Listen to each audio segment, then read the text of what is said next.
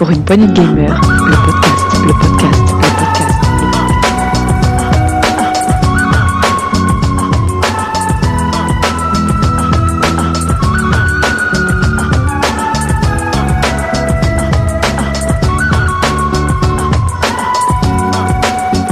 Pour une poignée de gamers, le podcast.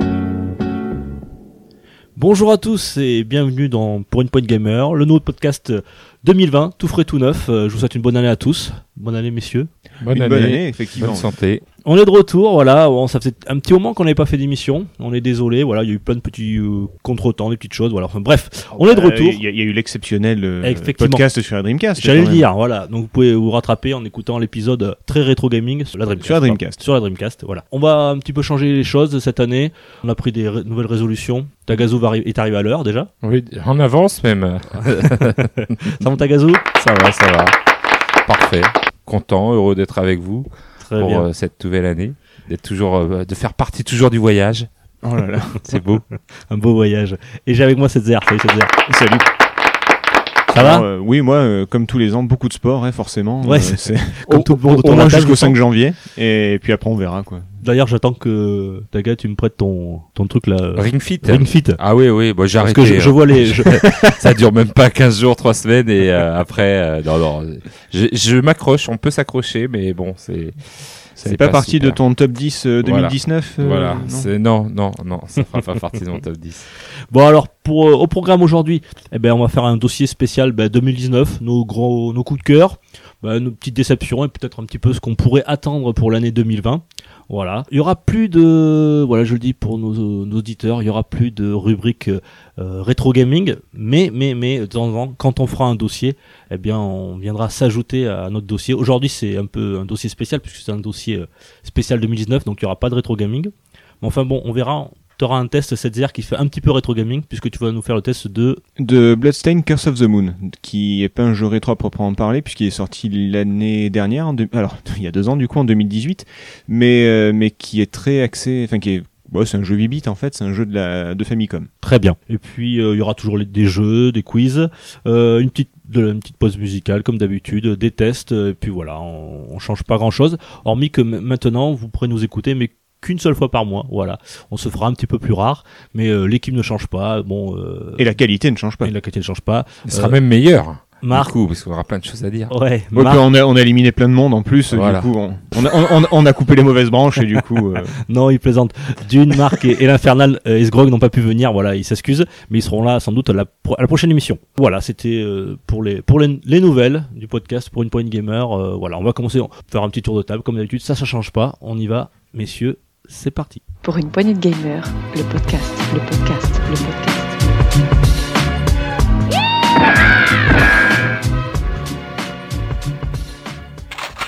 Ah, qui veut commencer Bah, Taga, je, vas-y. je vais, je vais commencer. J'ai j'ai l'honneur de, de commencer et de vous dire ce que j'ai fait euh, ces dernières semaines.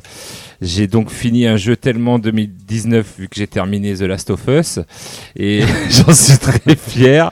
Non, non, j'avais commencé donc euh, voilà, il était gratuit sur le PSS. J'ai enfin terminé. Ah d'accord. Et surtout, euh, j'ai regardé euh, la série The Witcher. Voilà, pour vous dire si elle était bien ou pas. Donc, Moi je suis intéressé par ton avis et sur Last of Us et sur The Witcher. Alors The Last of Us, j'ai trouvé très bien. C'est c'est un très très bon jeu. Je- Ça m'étonne que tu l'aies pas fait avant toi. Bah ouais, parce que franchement, je sais pas, je suis passé toujours à côté. euh, voilà, j'avais une Xbox, donc du coup à l'origine, j'ai pas été. Oh, le traître. PS3, voilà. Donc euh, j'ai voulu rattraper avec le remaster et puis du coup euh, là j'ai rattrapé et je le trouve très bien, très cinématographique. Enfin Naughty Dog, euh, on s'attendait à, à ce que ça soit comme ça et je suis pas déçu. The Witcher par contre, euh, comment comment en parler euh, sans dire non, je rigole. J'ai beaucoup aimé. Alors euh, euh, c'est une série donc qu'on attendait avec impatience, avec le fameux euh, Henry Cavill, euh, le Superman qui s'était transformé en The Witcher miraculeusement. hein. Et du coup, on attendait la série avec impatience. On l'a eu juste avant Noël. Et franchement, moi, je suis pas déçu. Alors, pour vous dire par rapport à la série The Witcher, j'ai fait le 3, j'ai fini le 3 et j'ai lu le premier, c'est le dernier, euh, je me rappelle plus du tome, le premier livre de, Du sorceleur. du sorceleur. D'accord. Voilà, donc euh, j'en suis là. Très bien. Alors, les effets spéciaux sont hyper cheap. Je ne comprends pas qu'est-ce qui se passe C'est digne de Xena la guerrière ou d'Hercule. Ah, Tout le budget est passé dans le cachet de. voilà, je pense qu'il y a beaucoup de- d'effets spéciaux, même euh, en post-prod, les décors et tout. Je, je- il y a un petit côté cheap. Euh, Il y a aussi euh, le côté, on n'explique pas trop le monde, parce que je trouve que le monde de, de The Witcher, quand même, il est à expliquer, parce qu'il y a des choses quand même qui sont différentes de ce qu'on connaît de la Heroic Fantasy, parce qu'on est quand même dans la Dark Fantasy, Mhm. et il y a quand même des voilà la, la, la conversion des, des sphères par exemple la, la conjonction des sphères c'est très important pour comprendre le, le monde euh, de The Witcher et tout ça en fait ils l'ont ils l'ont narré avec une, des timelines différentes et c'est un peu compliqué à se mettre dedans. Je pense qu'il faudrait avoir un avis de quelqu'un qui a jamais vu la série, qui connaît pas du tout The Witcher, pour voir s'il a pu rentrer dedans. Alors je vais te donner mon avis. Donc vas-y. Alors moi j'ai déjà joué Pas à du The tout. Witcher. hein. Alors comme je savais que tu allais en parler aujourd'hui, hier soir je me suis dit tiens je vais on va regarder ma petite chérie, on va regarder les deux premiers épisodes de The Witcher. Alors moi j'ai moyennement apprécié pour différents points, mais pas cela, parce que moi je comprenais un petit peu l'univers, mais elle n'a rien compris du tout. Voilà, euh, Voilà. c'est- hyper complexe, elle me dit mais pourquoi ça part là-dessus, Euh, c'est qui elle? Bon alors j'ai dit c'est peut-être les deux premiers épisodes, ça va se mettre en place, on va finir par comprendre. Oui, voilà ce que j'allais dire. mais c'est assez long. Alors, je t'avoue que la première scène, toute première scène du, du film, du- de la série, du premier épisode, j'ai Oui, dit oui. waouh, c'est bien parti, ça va, en- ça va envoyer du steak. Et puis après, ben dis donc, ça retombe vite, hein, le, le soufflet euh, retombe là, et waouh, j'ai trouvé deux heures, c'était, c'est une heure par épisode. Je me suis un petit peu beaucoup ennuyé quand même. Alors pour te rassurer, c'est les deux plus mauvais épisodes de la euh, série. Ça monte en, heureusement ils ont bien compris, ça monte en, en puissance et ça c'est bien. C'est juste pour poser des persos. C'est juste pour le- placer les persos et justement ce que je trouve très bien, c'est qu'il n'y a pas d'épisode filaire à part euh, voilà les deux premiers pour poser les persos. Après, ça fait avancer l'intrigue euh, trop d'ailleurs, j'ai l'impression par rapport au bouquin et du coup, euh, je trouve que euh, on va peut-être pas avoir beaucoup d'épisodes et les saisons vont être assez réduites. Mais c'est pas plus mal par rapport à des Game of Thrones où des fois t'as des épisodes où. euh, Après, je pense que ça, ça aurait pu s'y prêter, hein, parce que la chasse aux monstres. Euh, Même des séries qui s'éternisent et qui finissent Voilà, qui jamais. s'éternisent et tout. bien, Là, euh, ça, ça, ça monte assez vite et euh, franchement, justement, tu verras, c'est la loi des trois épisodes. hein. Le troisième épisode te donne vraiment envie de, de finir. Et puis le traitement des trois personnages qui traitent Ciri, Yennefer et, et Gérald sont peut-être pas, voilà, Yennefer et Gérald, je trouve qu'ils sont assez bien finalement, assez bien rendus. Ciri, euh, l'histoire est peut-être un peu moins traitée. euh, voilà, de façon différente et je trouve que c'est peut-être un peu moins intéressant. Alors, je me demandais moi si l'acteur qui joue euh, Geralt, il, il forçait sa voix ou pas, parce que ça fait vraiment américain que. Euh, Euh, regardez-les en VO, Jean euh, Batman, euh. plaisir parce que Ah, mais franchement. je les regarde en VO moi. Ah, tu regardes en Ah VO oui, tu trouves pas sa voix là, qui, j'ai l'impression Ah, qu'il en rajoute quoi. ben, On dirait Terminator quoi. on regarde, je pense que c'est sa voix malheureusement naturelle et qu'il a pas pu Ah bon, changer. d'accord, je me demandais si c'était forcé ou pas quoi. je parce pense si pas que forcé, ce soit trop, forcé. Et franchement, je trouve qu'il fait un, alors un Gérald un petit peu différent de ce qu'on a connu, c'est-à-dire un peu, voilà, maigre, un peu désabusé. Là, il est désabusé, mais ça fait un peu gros pâteau, gros lourdeau, euh, qui a des gros muscles, Ah ouais, mais euh, voilà, qui se retrouve des fois dans des situations un petit peu, euh, bah, malgré lui embarqué, alors que voilà, il est, il est là, mais il voulait pas forcément être là à Ouais, ce on a l'impression moment-là. qu'il subit, ouais. Depuis Il subit. Et je trouve que il finalement c'est c'est bien, c'est un peu le- l'attitude qu'il faut avoir du sorceleur parce que Alors c'est marrant parce que moi je, alors j'ai pas lu les bouquins, j'ai très envie de les, de les lire. J'ai pas regardé la série et le jeu j'ai arrêté au bout de deux heures parce que je me faisais chier. Et justement c'est exactement ça, c'est que je me retrouvais au milieu de, missions qui ne m'intéressaient pas du tout. J'en parle à chaque fois parce que ça m'a traumatisé, mais euh, t'arrives dans la ville, le gars te demande de retrouver le voleur de bois. Euh, tu fais 100 mètres, t'as une vieille qui demande à ce qu'on lui récupère sa poêle à frire. Tu fais encore 100 mètres, tu dois tuer un griffon alors que le gars a toute une armée et qu'il n'y arrive pas. Et, et putain, je, bah, je me suis fait chier quoi. bah J'avais vraiment l'impression de- d'être le larbin de- du village. Ouais, ouais, le larbin de- du village, bah, c'est un peu le, la sensation que tu dois avoir. hein. C'est le sorceleur Et- est et vraiment le larbin. toi. Euh, j'ai- pas fait justement. c'est- j'ai- J'aimerais en parler tout à l'heure, je l'ai pas fait, mais justement ça. euh, Non, moi j'ai bien, mais euh, franchement, le, le Witcher 3, j'ai fait que celui-là. hein. Mais il était- moi j'ai trouvé l'univers super ouais, beau. moi j'ai. bah, Et, et donc d'après vous, est-ce qu'il faut avoir joué au jeu ou euh, lu le bouquin pour apprécier la série? Non, mais Bah, D'après ma compagne, les deux premiers, en tout cas, euh, c'est compliqué. tu, tu risques de, de vite sortir à cause des effets un peu cheap des fois. Ouais, ça, Oh non, non, mais je, suis- je suis fan de Doctor Who, les- donc. les- euh, Ah les bon, ah, ouais, t'es fan de Doctor Who Ah, bah fallait me le dire, monsieur les effets cheap. Ah, bah, c'est euh, bon, ça, alors. J'aime que ça. vous, vous pouvez, vous pouvez regarder la série. euh, Je vais les Si vous êtes fan aussi de Xena la guerrière et d'Hercule, vous pouvez y aller, mais allez-y à fond, hein. parce que des fois, voilà, les monstres ou même les décors, et surtout, euh, bah, il faut comprendre un peu le monde. Après, ça demande une petite gymnastique. euh, euh, et d'essayer de s'accrocher à la série. Euh, là, les trois épisodes. hein. Faites les trois épisodes. Si au bout des trois épisodes vous n'avez pas aimé, cherchez pas à continuer. Mais franchement, là, la loi des trois épisodes, elle est vraiment. euh, Mais en même est- temps, c'est, on retrouve ça dans beaucoup de séries. Il y a beaucoup de séries où les, on comprend rien aux premiers épisodes. Ça peut être des thrillers, des enquêtes policières. Ouais, mais des- là, ils peu, peu, peu importe. Où effectivement, dans les premiers épisodes, ils, ils essayent de, de jeter une intrigue et, et- et, ils font en sorte qu'on s'y accroche. Mais, on, euh, mais tout va être révélé qu'à partir Mais du il- 5-6ème. euh, Non, là, ils l'ont fait exprès pour faire un espèce de, sans spoil, un espèce d'effet de style qu'il n'y a pas dans le bouquin pour changer du bouquin, pour changer un petit peu de, de jeu vidéo. J'ai trouvé ça, euh, moi, euh, assez plaisant. J'ai trouvé, ah ouais, c'est pas mal et tout d'avoir fait ça. Mais euh, je pense que les gens qui ne connaissent pas l'univers, Les vont être ça va complètement, les non-initiés vont être complètement, parce que je trouve que c'est quand même un monde, il faut, euh, voilà, après être sorti de Game of Thrones, qui était quand même, euh, on va dire, assez proche du, pas des Seigneurs des Anneaux, mais Oh bah c'est de la Dark Fantasy. Enfin, pas du Seigneur des Anneaux, mais Game of Thrones et tout. C'est ouais, Voilà. c'est de la fantasy un peu plus adulte. Sans spoiler, est-ce que euh, dans les prochains épisodes, hein, du 3 jusqu'au 8, c'est ça? C'est 8 ouais, Tu, tu les as tous vus, toi? Oui, oui, oui. Euh, Est-ce qu'il y aura un peu plus de monstres ou de trucs comme ça? Voilà, il y aura. En aura? Ouais, ouais, On aura ouais. notre sauce parce que Ouais. les deux premiers, quand même, c'est quand même. euh, Voilà. un petit peu avare en monstres là. Ouais, ouais, mais je trouve les- à avoir plein de batailles. Mais tu veux que de la baston, toi? Ouais, j'aime bien. Ah faut- ouais, faut regarder faut regarder voilà, par contre, au niveau baston, ils ont mis le budget. Ah, par contre, euh, je trouve que les chorégraphies et tout elles étaient sont superbes. Les chorégraphies de, combat, de- ouais. Voilà, alors, si vous aimez les chorégraphies de, de combat, alors Mhm. là, elles sont vraiment superbes. Et justement, je trouve que l'acteur euh, y est pour quelque chose. Il a, il a bien bossé le sujet et euh, du coup, c'est superbe. Mais après, voilà, il y a, il y a quand même du très bon dans cette série. Et puis bon, il suffit de regarder Internet. Internet est un bon baromètre pour savoir si la série est un flop ou euh, et vu le nombre de mèmes qu'il commence à avoir sur les chansons de de Jasquier, et sur euh, voilà les, tu commences à te dire ouais ouais c'est vrai que voilà c'est- ça va. Il y a peut-être quelque chose. euh, Il y a quelque chose et c'est vrai qu'il y a quelque chose. Moi je pense que c'est l'univers. L'univers ce est que je dis, l'univers est à prendre là parce que euh, Game of Thrones est terminé. C'est un Moi, je- univers qui, voilà, qui, qui- qui se ressemble un peu. Je dis pas que c'est. C'est- Je trouve que c'est un univers qui est hyper intéressant, l'univers du sorceleur, avec euh, toutes ces euh, voilà. Ça euh, renvoie un petit peu à Game of Thrones, donc les, les- les amateurs de Game of Thrones qui sont un petit peu Moi, en je, je suis pas trop Peut-être ils iront se euh, diriger la vers- Game of sans Thrones et connaître. Sorceleur. Je trouve que c'est encore plus dark, un petit peu plus dark, je trouve, euh, le Sorceleur. Et, et tu le sens, tu vas le sentir dans la, dans la série. Euh, voilà, on parle quand même, euh, voilà, bon, tu vas me dire dans Game of Thrones aussi d'inceste, euh, de, de coucherie et trucs. Mais là, je trouve que le monde est un peu plus violent, un peu plus. Si Game of Thrones c'est 1 et Berserk c'est 10, tu, tu le places où le... Je sais pas si tu lis ou si tu connais les Berserk, les mangas. Ouais, mais- euh, je le place. euh, non, le sorceleur, je le place à. Ouais, pas, quand même pas à Berserk, un 4 ou 3. D'accord, ok. Voilà, c'est euh, un petit peu plus au-dessus, mais c'est pas. Ouais, Berserk voilà. c'est chaud. Et justement, j'ai j'ai aussi apprécié qu'il n'y ait pas des scènes parce qu'ils auraient pu aller dans cette facilité. Beaucoup de scènes de, Ah, mais moi j'attendais que ça, de moi. cul.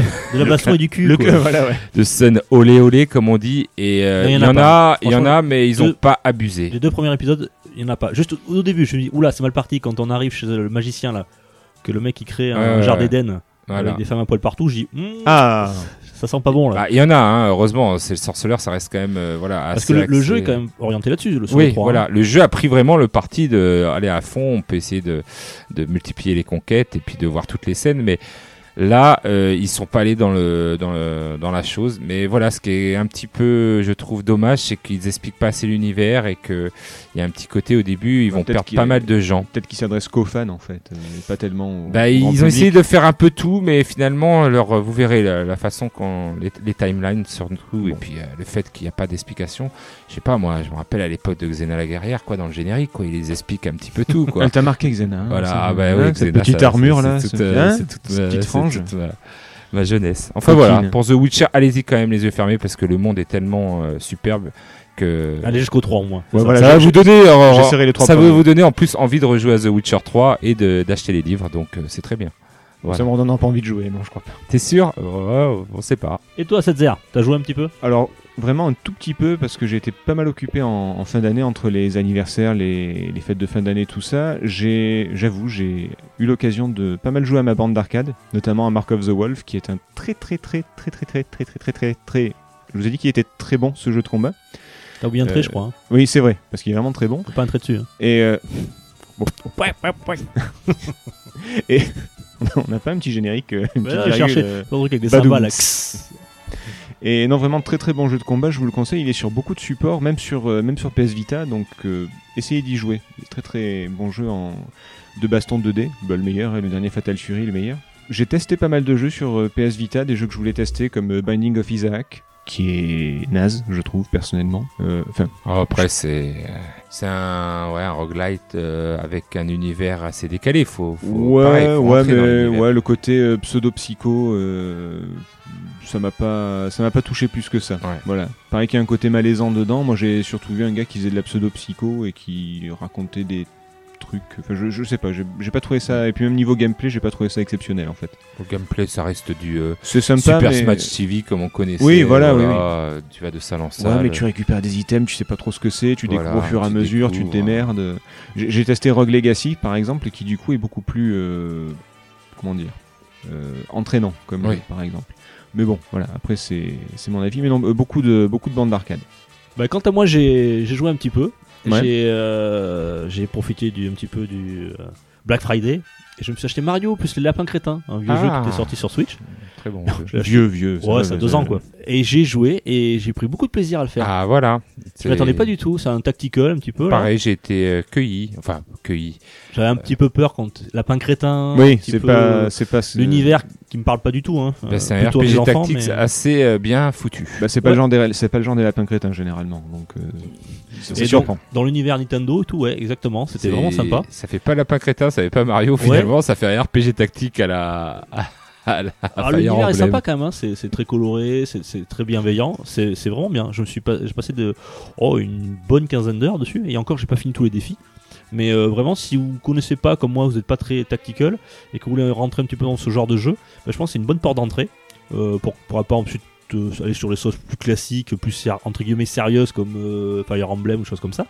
Euh, mais j'ai pris énorme plaisir à le faire, euh, à tel point que je me suis acheté un autre tactical, mais j'ai beaucoup moins aimé, et c'était euh, Mutant Year Zero. Avec Alors j'ai entendu parler, un, mais un canard, tu sais, euh, une mutante, un genre de Ah sanglier. non, tu vois, je euh, connais Road to. Heaven que j'ai pris sur Switch et j'aurais pas dû le prendre sur Switch parce que euh, il est vraiment pas très très très très beau. J'avais pas fait gaffe aux tests, j'ai regardé comme ça vite fait euh, et en fait j'avais regardé les tests sur PS4 et One. Mhm. En fait le test euh, Switch il est bien moins bien noté euh, dû, euh, dû à son graphisme et donc Mais- il m'a fait mal aux yeux quoi quand je l'ai quand je l'ai regardé. mais est-ce qu'au niveau tactique, ça reste intéressant? Oui, C'est le- contre- c'est le cœur du jeu quand Ouais, même. c'est le cœur du jeu, mais vraiment, euh, ça, ça peut devenir gênant parce que parfois tu as des objets que tu vois pas à cause de, à cause de ça. C'est très brouillon. Ah oui, si ça gêne la lisibilité. ça gêne la lisibilité du jeu et vraiment ça, ça, ça berne un petit peu l'expérience. Bon, après, voilà. Mais euh, je vous le conseille en tout cas, euh, Mario plus Lapin Crétin, si vous l'avez pas fait, vous le trouvez d'occasion ou pas, pas très cher, vous allez vraiment passer un très bon moment. Et puis j'ai vu aussi, alors on n'en parlera pas aujourd'hui, mais euh, je vous le dis, j'ai vu Star Wars épisode 9. Ouais, aussi, n'en je crois. pas. On en a parlé hors antenne. La plaie est encore On a, ouverte. on, a pour fait, on a failli s'engueuler, donc bon, voilà. Bon, en tout cas, j'ai passé un très bon moment. Euh, voilà, j'ai dit au revoir à presque 40 ans de Star Wars. Moi, beaucoup moins, mais Ça- bon, après. ça m'a fait, ça fait quelque chose. Bon, attends, je sortais du 8, donc euh, bon, ça m'a fait quelque chose. hein. Je, je ne sais toujours pas de quoi vous parlez. mais bon, je, je vous laisse euh, Et ça m'a donné tellement envie que je me suis remis à Battlefront 2. Vous savez Ah, alors, il Euh, est comment maintenant Eh ben maintenant, il est pas mal. C'est vrai Ouais, ouais, Ils ont non, enfin changé des choses parce que- Il, il se vraiment bien amélioré. Et apparemment, il y a, ils ont fait des pointes suite à la sortie du film, des pointes de fréquentation sur, le, sur les serveurs de Battlefront 2. Ouais, ouais, de- la preuve, j'ai fait pareil. Je l'ai ressorti, j'avais un- envie de un petit, petit côté nostalgique, euh, retourner là, sur l'univers Star Wars et j'ai- je me suis bien amusé. Ouais, voilà, voilà, c'est Battlefront 2. euh, pareil, vous le trouverez, je crois, à 10 balles quoi. Ah oui, pas, pas cher. vaut plus grand chose. Mais bon, Il après, une est-ce sortie que vous allez prendre catastrophique. du plaisir à y jouer? Ça, c'est autre chose. Moi, j'ai bien Voilà. aimé, moi, j'aime bien. Euh, je suis vraiment Je fâché Je, avec pré- ce jeu. je préférais le 1 quand même, je t'avoue. Ah, moi aussi. C'est pour ça que quand tu joues au 2 et que tu as envie de remettre euh, le 1, c'est qu'il y a un problème. Enfin, je pense. hein. Ça m'a fait le même truc avec Battlefield. voilà, aussi. Voilà. Et puis j'ai j'ai fait aussi Shovel Knight sur. Euh, voilà, Ah. J'étais promis que je l'achèterais pas, que je le rachèterais pas, et je l'ai refait sur Switch, voilà. Très Et bien. euh, Treasure Trove avec tous les DLC compris. Ah, euh, c'est vraiment magique quoi. Si, euh, si vous aimez le platformer 2D, mais que vous n'êtes pas rebuté au, au fait que ça soit des graphismes 8 bits, Bah, c'est le avec euh, la Curse of Darkness, c'est le dernier bon jeu comme euh, comme sur NES Famicom et juste avant c'était Shovel Knight qui était un mélange entre euh, entre quoi? Entre Entre de la plateforme classique avec du DuckTales puisqu'il y a Ouais. le Pogo Jump, ouais, il y avait il y a un côté Megaman aussi, enfin il y a, il y a- il y a un côté mélange de, de vieux jeux 8 bits qui est très Et très très bon. quoi. il est très intelligent. Il est, il est pas punitif. Il est vraiment, L'humour est, est pas mal. l'humour Ouais, est pas ouais. mal, ouais, ouais. Très équilibré. Il est très équilibré, ouais. Franchement, je peux que nous conseiller. Il y a juste un DLC que j'ai moins aimé quand on joue le magicien. Je trouve que le, Ah, celui qui balance les petites Ouais, là, le- la tête de fioles, corbeau, là, ouais, le- son, son, Oh, son gameplay au niveau du jump là est très compliqué à gérer et j'ai eu du mal à accrocher. Enfin, pour le reste, c'est du très très très bon. Vous pourrez le trouver pour une trentaine d'euros euh, sur Switch. euh, C'est vraiment très agréable à l'avoir nomade. Voilà, voilà pour mon, mon actu gaming. On Euh, passe aux bon. actus? On finira avec Shovel Knight, c'est parfait. Que Shovel Knight, c'est- Allez, c'est parti, c'est parti pour les actus. Pour une poignée de gamers, le podcast, le podcast, le podcast.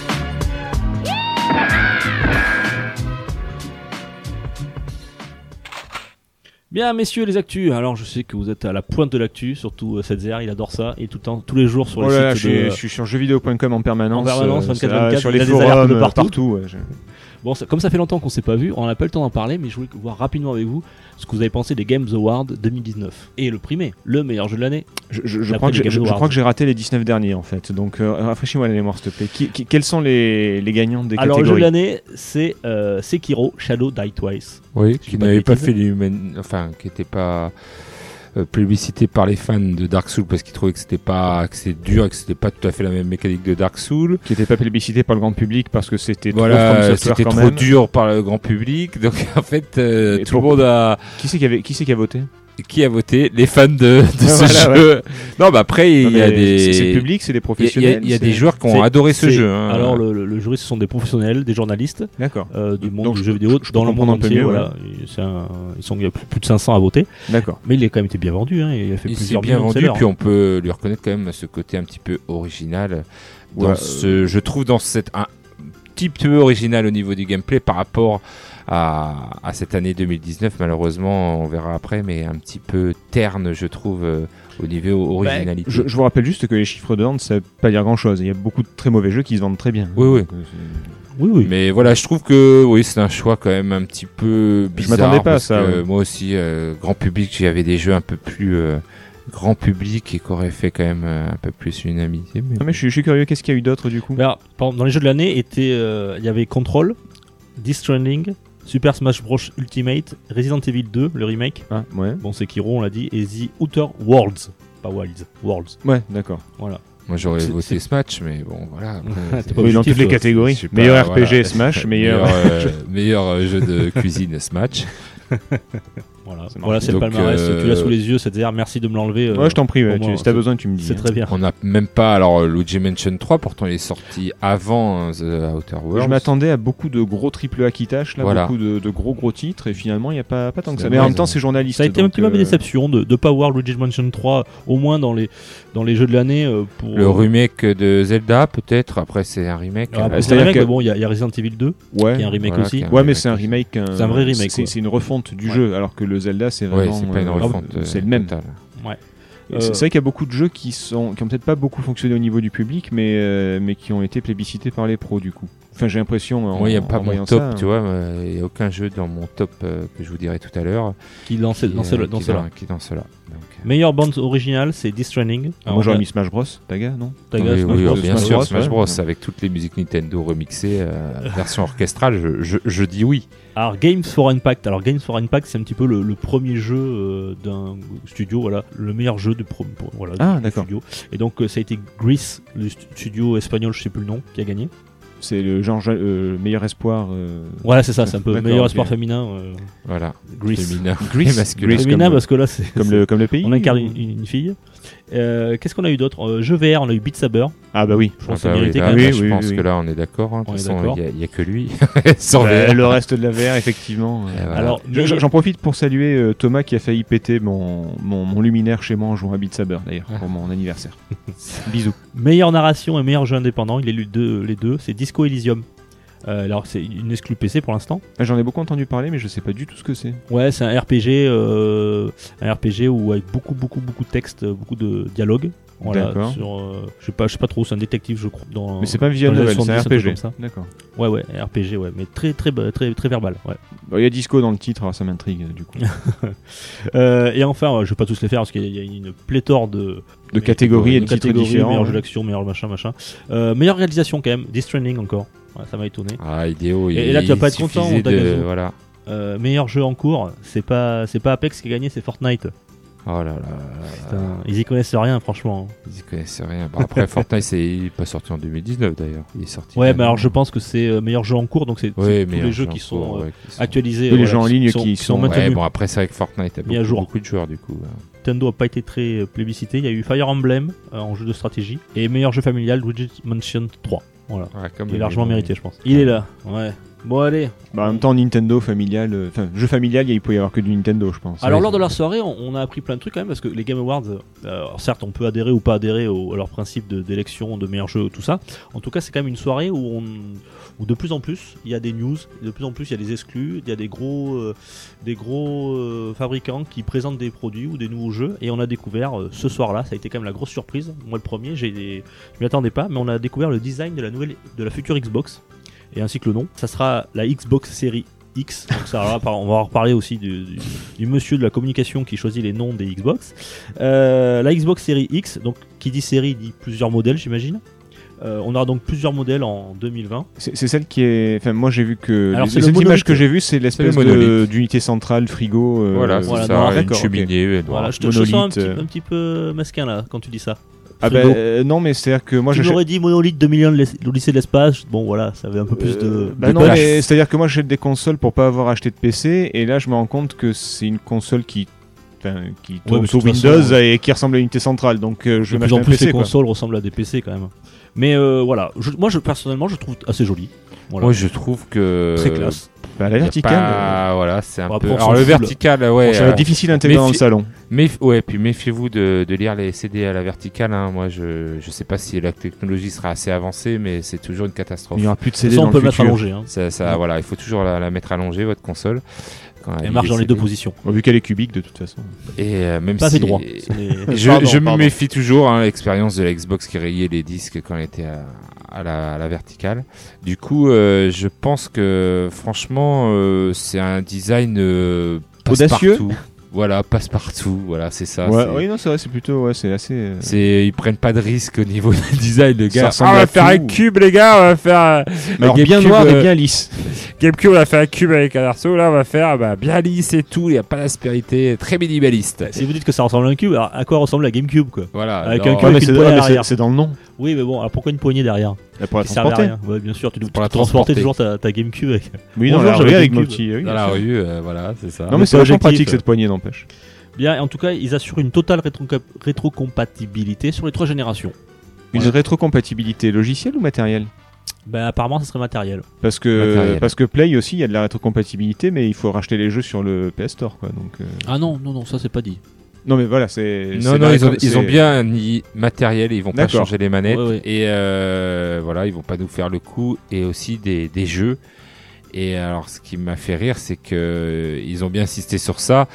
Euh, je pense qu'ils ont bien reçu euh, aussi la, ils ont bien compris la leçon qu'ils ont pris pour la Xbox One. Là, Et ils se sont dit, on va pas refaire la même connerie. Sony en avait bien profité. Euh, à l'époque euh, de la PS4 et Xbox One où ils avaient dit qu'il fallait avoir une connexion internet Ah, oui. obligatoire, euh, qu'il fallait euh, rétrocompatibilité, il y en avait pas, et que Sony avait répondu en passant un CD d'un directeur à un autre. Voilà, hop, nous c'est comme allaient ça de qu'on plus passe vers jeux. le démat à une époque où le démat était encore. euh, Voilà. les gens n'étaient pas prêts pour le En démat. même temps, il y a quand même eu beaucoup de mauvaise foi. Il y a eu beaucoup de mauvaise foi de la part des joueurs parce que les gens qui disent ah ben non il faut une connexion obligatoire alors que la plupart des consoles sont branchées. euh, Enfin, dans 98% des cas, tout le monde a sa console branchée quoi. Je veux dire. Donc. euh, Ouais, mais au niveau de la connexion, on n'est pas encore euh, tous égaux euh, Oui, par rapport à, la fibre et tout. Euh, Aux États-Unis, ils ont des connexions de fou. Et je pense que Xbox et Microsoft ont regardé un peu trop le marché américain et pas trop le marché mondial. Bon, je crois qu'il n'y a que- que le marché français qui est foireux en Voilà, fait. a que- Oui, le marché français est un petit peu à la traîne au niveau Euh. internet, mais voilà. Donc je pense que. Et on a ça. vu une exclue jeu, c'est Hellblade 2. Voilà, qui était très très beau. Bon, on a vu que les cinématiques. C'est Noah Sacrifice le- C'est Ouais. Sacrifice, oui, qui Ah. sera une exclue bien sûr, parce qu'ils ont racheté le studio. Mais Qui sera une est-ce que c'est vraiment euh, un jeu Ça? Je Euh, pose la une exclue euh, One et PC. T'as pas aimé le premier? Si, mais Ah. euh, je trouve que niveau jeu, on est plus sur un Ah, c'est presque narratif, un, quoi. un film pas interactif, mais euh, Euh, Rassure-moi, t'aimes pas Kojima euh, si. D'accord, ok. Mais j'ai- bien aimé, mais c'est pour ça que je critique pas. hein. Euh, Hellblade, euh, superbe. hein. L'histoire était, était géniale et tout, mais voilà, on est peut-être Ah oui, pas non, sur un niveau, jeu. ga- ni- niveau gameplay, c'est du combat, Voilà. des énigmes, y a rien Voilà, de... on n'est pas sur un vraiment un jeu, donc c'est un ça c'est soit- un jeu à ambiance. Voilà, et que ça soit très joli, ça ne m'a pas vraiment. euh, Ben- voilà, J'ai dit, ah bah oui, mais le jeu, déjà, euh, le premier était très très joli. Bah, ça m'intéresse beaucoup, mais je vois pas pourquoi il y aurait une suite en fait. C'est ça le. Oui. C'est un- les jeux qui appellent pas de suite, donc. Bah, euh, comme il marche bien, voilà. hein. Oui, bien sûr, oui, c'est la thune, oui, bien sûr. euh, Généralement, la thune, c'est la réponse à beaucoup de mes questions. hein. Si tu te poses une question, tu réponds la thune ou Ah, le cul. généralement, ça T'as une passe. chance ça sur deux. passe. ça passe. Euh, rapidement, voilà. Tiens, on a fait, un, on fait un petit peu le bilan de l'année 2019. Le marché du jeu vidéo se porte très bien et les médias interactifs, puisque euh, on a fait plus de 120 milliards de dollars, soit une augmentation de 4% par rapport à 2018. Enfin, on a fait, moi j'ai rien touché. hein. Ah, c'est- moi je fais une petite partie quand même. Attends, euh, je, je- je- touche Moi à aussi, part, hein. ouais. je gère un podcast, je peux te dire que mon gars, que, Ah, ça palpe ici. tous les mois ça attention. tombe. Ah bah oui. J'étais surpris par contre, c'est quand même le mobile qui est toujours le premier, avec 64, virg- euh, plus de 64 milliards de Moi, je suis pas surpris du tout parce que là, il y a eu Call of euh, Duty Mobile qui est sorti, qui a, qui a cartonné. On peut même régler Candy Crush et conneries comme Et les ça. Candy de, Crush de- de gens qui ne jouent pas aux jeux vidéo, voilà, mais qui, qui ne passent jouent leur pas temps aux jeux vidéo. euh. Eux, il y a toujours cette tranche de, de la population qui, qui joue à Candy Crush et qui euh, ne touche pas d'autres jeux, par exemple. Ah non, mais c'est ça, et qui font des, des micro-transactions Ouais, et je tout ça. connais les grands-mères, euh, des grands-mères de, je peux vous en trouver de 80 ans qui sont accros, hein, mais vraiment accros à Candy Crush. Donc, euh, moi, je suis pas surpris. Et là aussi, doublement surpris, c'est que le PC euh, fait un chiffre d'affaires de 29 milliards par rapport à la console qui est de 15. Donc c'est presque le double. Ouais, mais en même temps, sur PC, ça coûte pas cher, quoi. PC, euh, le démat, il est là depuis longtemps, donc euh, il y a- tu peux acheter des tonnes de petits jeux pour pas cher. euh, même les jeux, même en boîte, ils sont moins chers, pour ceux qui en achètent encore. Moi aussi, je suis un peu surpris parce que c'est vrai qu'un jeu. Puis d'avoir des microtransactions console, aussi. ça, ça vaut un peu plus cher. et- Ça coûte plus cher un jeu console et tout. Ouais, peut-être- il y a peut-être moins d'achats, et puis surtout, il y a, sur les jeux PC, il y a tous les mondes, de, les mondes persistants, entre guillemets, mais tous les Fortnite et tout, il doit y avoir des milliards de microtransactions qui rapportent beaucoup de thunes. Ouais, qui rapporte peut-être plus de. Oh, thunes un chapeau que- à 2 euros, allez hop. Non, mais il doit y en avoir plein, quoi. Bah, tiens, regarde, 4 dollars sur 5 sont dépensés dans des free-to-play. Ah bah, Bah voilà. voilà. C'est les free-to-play qui Voilà. ont pris. la- Fortnite, 1,8 milliard Oh là là. de dollars Oh là là. en 2018. Putain, mais c'est- Setzer, quel, quel, quel visionnaire tu, tu as Et- deviné mes pensées. Et le deuxième, c'est euh, qui suit d'assez près d'ailleurs, c'est League of Legends Ouais, bah avec ouais, 1,5 milliard de dollars. Avec tous Ah les bah, skins à acheter et compagnie. Les ouais. skins, euh, ça marche bien. Alors par contre, le jeu premium, c'est-à-dire le jeu, euh, le jeu tel que nous on parle ici dans, dans le podcast, c'est-à-dire les, les jeux en boîte, les jeux, euh, enfin les, les gros jeux quoi, les AAA. Euh, le jeu premium, c'est moins que 5% par rapport à l'année dernière. Ça a baissé, c'est passé à 18,9 milliards de dollars. Et le plus gros, vous savez lequel c'est, quel rapporte le plus en premium Ce- cette année-là? Ouais. Oh, Enfin euh, 2019 bon, quoi. bon, Enfin, généralement, c'est du Call of ou des trucs comme ça. J'aurais dit Ouais. Smash, mais il est sorti en 2010. Non, c'est un jeu de sport. Bon, vous en doutez. FIFA, enfin, Voilà. c'est- si c'est pas un, c'est l'autre. Et c'est pas C'est- Call of, c'est FIFA. Voilà, donc, c'est euh, FIFA. Et, et le deuxième, c'est c'est Call of. Voilà. Oui, voilà. Voilà, ça se suit. Et le prochaine- troisième, qui est là depuis bientôt euh, 7 ans ou 6 ans, je sais plus, qui est toujours là et qui rapporte Mario toujours Kart. autant. Non, GTA, GTA Ah, 5. GTA. Ah Ouais, ouais. Ah, il a rapporté encore cette année 595 millions de dollars. Après, il y a- ils doivent peut-être, je sais pas s'ils comptent les streams et euh, peut-être les. Ah, je sais pas comment ils comptent, hein. streams. Oh non, mais je te dis juste en, euh, en, en free-to-play, entre guillemets, juste les gars qui achètent des skins, qui achètent des conneries, Ouais. qui achètent des dollars, qui achètent euh, ce que tu veux, c'est, c'est- ça, rapporte une fortune. hein. Et pour faire taire les mauvaises langues, qui critiquent toujours le VR, qui disent que c'est pas un, un truc d'avenir, plus 26% encore cette année. Bon. Voilà, Euh, 6,3 merci, milliards de dollars. Et sur ces 26%, parce qu'il y a 25% qui sont dus à Beat Saber. Beat Saber. je sais pas sans doute ouais. Euh, voilà donc euh, ça c'était le, le jeu vidéo euh, euh, pour l'année 2019 et j'imagine qu'en 2020 ça sera encore en augmentation puisque avec on arrive à une nouvelle génération voilà et donc ça va encore euh, ça va encore euh, Et faire je beaucoup, sais pas si, beaucoup beaucoup de je sais pas si t'as les chiffre chiffres, mais je pense que ça dépasse largement euh, les autres médias. euh, alors j'avais lu il y a compagnie. temps que ça, ça euh, cumuler la musique plus le cinéma euh, Ouais, n'atteignait pas le jeu vidéo Oui, voilà. les deux cumulés étaient euh, encore fait- en dessous du, du jeu vidéo Ça fait déjà, euh, je vais pas dire de conneries, mais je pense que ça fait déjà une bonne dizaine d'années, si c'est pas plus, que le jeu vidéo est au-dessus. Et là, euh, ouais, c'est. Ah, voilà, si Je pense que tu 5% cumules tout le reste, euh, tu l'atteins pas. Quoi. c'est sûr. Voilà. Bon, tiens, va- euh, tu nous parlais tout à l'heure de Netflix. euh, Il y a une autre, euh, autre chose qu'on pourra voir sur Netflix très bientôt. C'est Nino Kuni. Voilà, toi, je sais que t'aimes bien. Toi, t'as Ah ouais, je suis assez fan de, du 1. Euh, c'est Gilby qui fait les dessins ou pas non? Oui, Oui, c'est Gilby. oui, oui, c'est Ghibli avec euh, Level five. Level 5. Euh, ceux qui font euh, les professeurs euh, Layton. Layton. Ah oui. Voilà, donc euh, les deux réunis, ça ne pouvait faire que. Enfin, des fois, hein, quand on réunit. euh, Euh, deux oui, ça veut- ça génies, veut rien hein, dire, C'est hein, pas c'est- forcément, ça veut rien dire. hein. Des fois, ça, c'est. Professeur Layton et sa tournée, Street Fighter Tekken. Voilà, voilà, on en a plein, on en a voilà, plein comme ça, des, des, des bonnes Oui, idées. pas mal, professeur Layton avec sa tournée. Et, et donc, du coup, euh, Nino Kuni Non, Nino Kuni, on partira pas en vacances, question jeux vidéo. on va pas Très jeu. classique, hein, les Nino Kuni, c'est très classique. Ah c'est oui, du, alors, euh, c'est du c'est JRPG, du JRPG, euh, euh, mais vraiment dans tout ce qui est plus textbook. classique.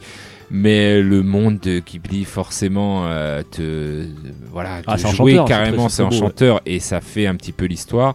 Et puis euh, voilà, si, il y a quand même, euh, c'est un JRPG classique, mais qui marche bien. Enfin, pour le 1, le Ouais. 2, euh, je serais peut-être un peu plus réservé. Ils ont essayé de- d'apporter des nouveautés, mais je trouve qu'il y a un déséquilibre. Mais au niveau de la difficulté dès le début, je sais pas ce qu'ils ont fait. euh, Ouais, C'était trop facile au début, c'est ça? C'était trop facile et euh, tout d'un coup, hop, ça monte et là, c'est trop dur. Voilà, Ah, c'est. Il y a, y un épisode qui est pas sorti, qui est super dommage, c'est celui que j'aurais voulu voir, c'est celui qui est sorti sur euh, DS ou 3DS, je sais plus. Je crois que c'est DS et qui était vendu avec le grimoire. euh, Mais avec le grimoire, avec les signes et tout. Voilà, Enfin, mais ça était- il c'est la très, version, cool, c'est le 1, c'est le. Oui, oui, le, sorti le 1, oui, sur le- le oui, puisque c'est PS3. sur DS, donc ça, ça date. Voilà. Mais Et- il était très très cool. Le et 1 qui est ressorti sur Switch là. Oui, voilà. Et pour, euh, pour revenir à, à la- au film, parce que c'est un film, Ouais, c'est un film, pas une série. hein. c'est pas ouais, c'est un film. D'accord. Il est, c'est une histoire inédite hein, qui a rien à voir avec les jeux vidéo. Il sortira le 16 janvier donc euh, sur Netflix. Euh, il était sorti le 23 août dernier au Japon. Voilà, donc euh, on y aura droit. Il sera pas en salle, il sera directement sur Netflix. Mais c'est- moi je trouve que C'est aussi bien pour nous. bonne nouvelle. Euh, ouais, ouais. Je- moi j'avais moi j'avais acheté le DVD, je l'ai encore d'ailleurs, le de Professeur Layton et la diva éternelle. Ah moi aussi euh, ouais, c'était sympa, mais euh, Voilà Nino Kuni. Euh, à voir. S'y prête peut-être un peu plus parce que franchement, quand tu connais les, les voilà les œuvres de Ghibli, tu te dis Oui. ah ouais s'ils arrivent à faire un truc aussi bien. Euh, ça peut être sympa. Et euh, Nino Kuni, après j'ai vu les bandes annonces, euh, voilà, ça change, hein, c'est encore euh, un autre monde, c'est monde caché, c'est ça, ça veut dire, si mon japonais ne me trahit pas, ça veut dire monde caché, Nino Kuni. Donc du coup, après, ils prennent toujours des nouvelles histoires et c'est, ça se passe dans notre monde. Et en fait, ils s'aperçoivent qu'il y a un monde, un monde caché, parallèle toujours. un monde parallèle, voilà. Et Donc, comme une bonne nouvelle ne vient jamais seule, il y aura, c'est pas encore daté, mais il y aura aussi le film d'animation Dragon Quest sur Netflix prochainement. Voilà. Alors Dragon Quest, euh, lequel Ah, je Le- sais pas, c'est, euh, les, les- les- les RPG de base, le, ou alors le film adapté du manga, adapté manga du jeu qui, euh, avec euh, voilà. qui c'était Fly à l'époque. ça je sais pas. Ouais, Dragon Fly. Quest Your Story. Je sais pas si c'est une histoire inédite ou. euh, En tout cas, j'ai vu la bande annonce, c'est très très beau. Il a été moyennement bien reçu par les Japonais, mais bon, on sait qu'ils sont très pointilleux sur cette euh, saga. Ouais, bah, Donc il faut voir ce que effectivement, ouais. faire, euh, faire un film d'animation là-dessus, tu, risques de te mettre la moitié du, du Your Japon Story, ça me fait penser à un truc, euh, ça serait pas interactif euh, par hasard?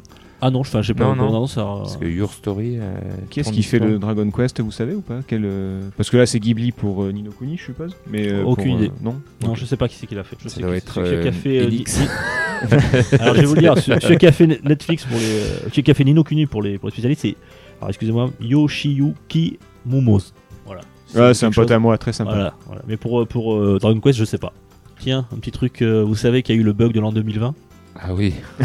Après le bug de l'an 2000, 20 ans après, Ouais, ça recommence. ça recommence avec genre on a on va pas tirer sur les ambulances, mais quand même c'est assez drôle quoi. Euh, on a déjà parlé de WWE 2K20, le jeu de catch de 2K, euh, qui avait cumulé, vous savez, les, les bugs Qui était euh, catastrophique. catastrophiques, les, les graphismes euh, dégueux. Eh bien voilà, au passage euh, euh, au t- 31, voilà, à minuit, les joueurs ne pouvaient plus jouer à leur jeu puisque le programme n'avait pas prévu le changement de date. Euh, voilà, pour un jeu qui s'appelle 2K20 quand même, c'est quand même. euh, C'est c'est drôle pour nous, ça l'est moins pour eux. Ouais, je pense, ouais. Alors rapidement, c'était, euh, ils ont vite vu dans le programme qu'il y avait un petit souci. Ils l'ont tout de suite, euh, le lendemain, ils ont refait une mise à jour.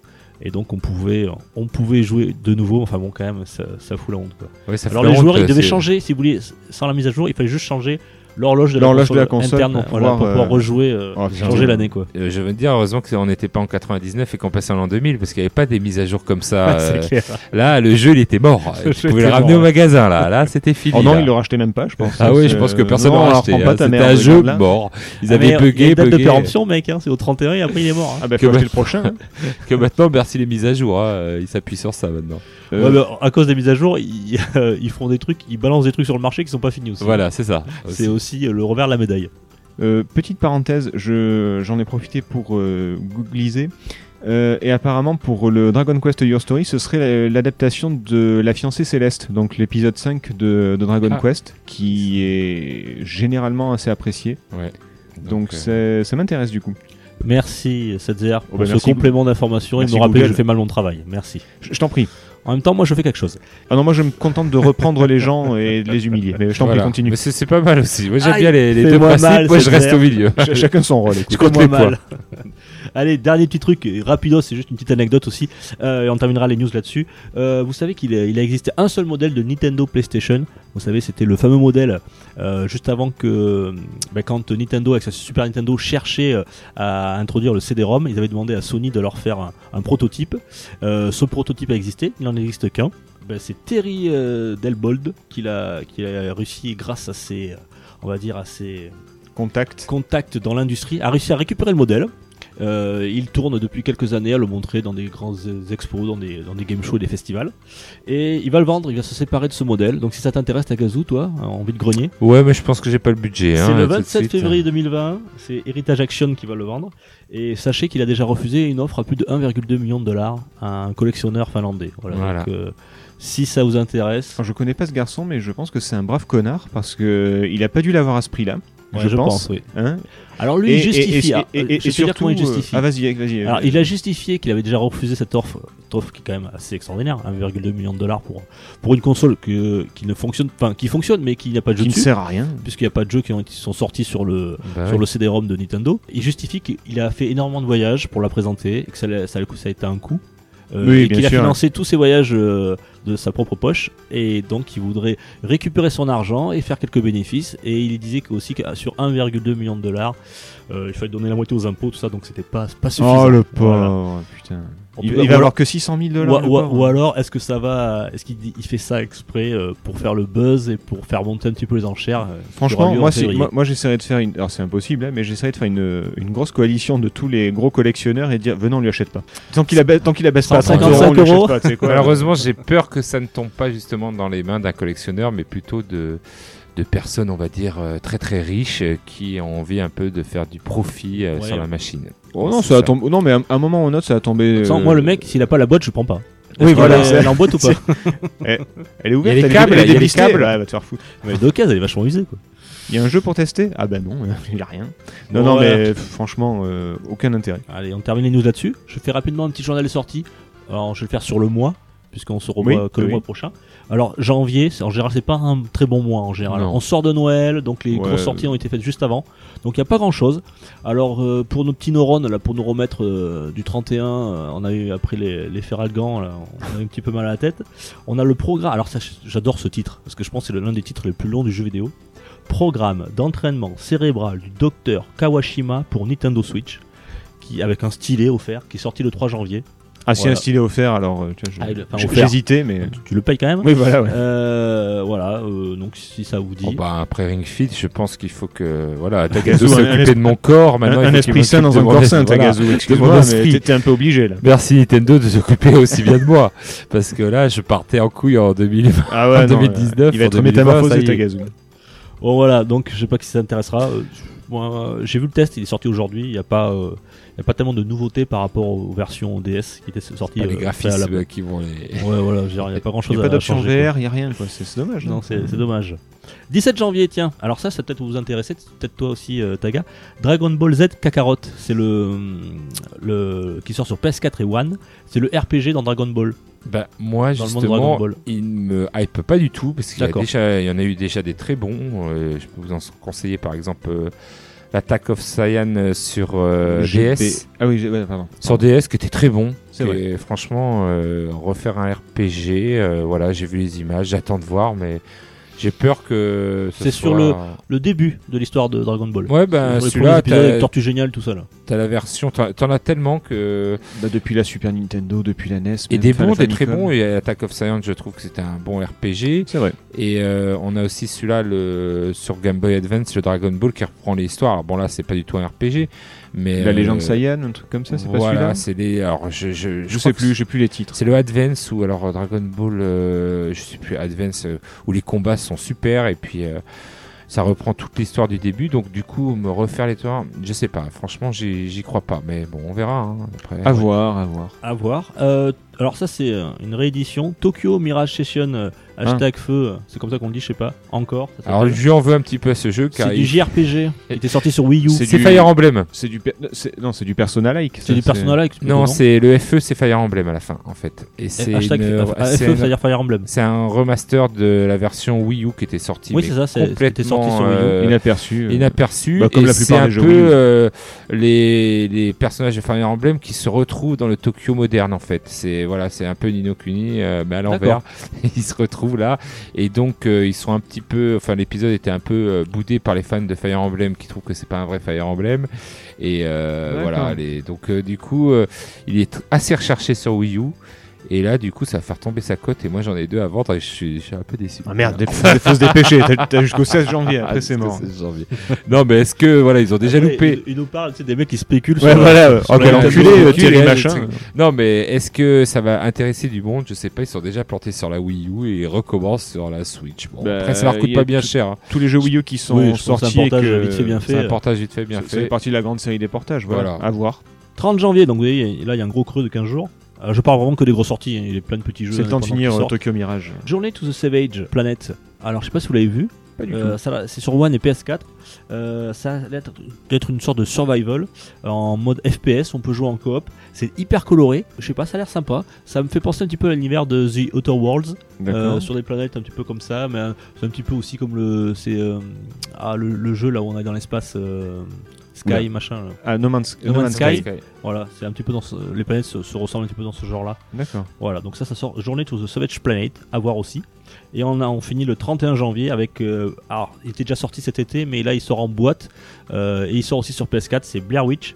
Euh, il sort sur PS4 et One en boîte, voilà, en physique. D'accord. Donc euh, il avait été bien reçu, ceux qui aiment le, le style. C'est Voilà. juste en boîte ou il y a des bonus, il y a quelque chose Non, c'était pas marqué, euh, il y avait juste, je pense, c'est le même en boîte, euh, voilà, une trentaine d'euros. Ouais, ok. Et, euh, et un dernier, je le garde, c'est Age of God Redemption. C'était un tactical RPG, voilà que j'ai vu, euh, au tour par tour, qui sort sur One, PS4 et Switch. Il était sorti sur PC il y a l'année dernière, je crois. Ah ouais, Bah, tu vois, je ne- tu viens de me le faire découvrir. Est-ce que c'est H, euh, c'est un rapport avec euh, Vandalert ou rien du tout? Euh, Non, tu sais pas. Voilà, tu l'as pas vu. Tu... Il Non, a dit tout à l'heure qu'il faisait mal son boulot, tu t'as pas suivi ouais, les gars, Ah, Désolé, désolé. Et, je termine toujours par le- ce qui sort en VR. Bon, il n'y a pas grand chose ce mois-ci, mais euh, Creed Rise to Glory, le jeu de boxe du film, Ouais, euh, du film ouais. Creed, voilà, et qui est très très bien apparemment. Euh, il a été super bien noté. euh, Ce sera mieux que Beat Saber, non. Donc Non, Ah, jamais, pas, ouais. jamais. jamais. dans un style différent, ouais. Ça peut être sympa à faire. Il sort en boîte, voilà. Très bien, messieurs.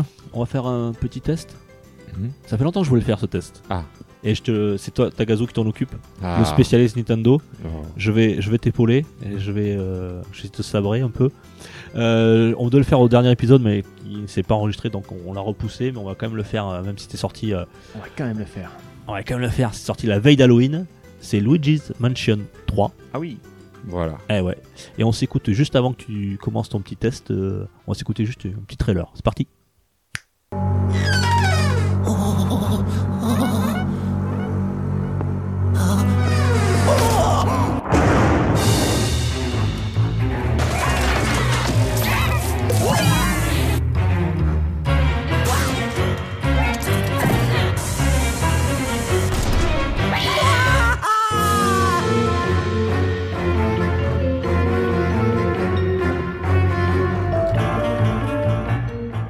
Voilà ce petit trailer. Alors, mon petit Tegazu, Luigi Mansion 3. Bah, Luigi Mansion 3. Donc, Qu'est-ce que tu en as pensé? Tu l'as fini, ça y est, enfin Sorti donc euh, à Halloween, donc il était temps quand même que je le finisse. Ouais.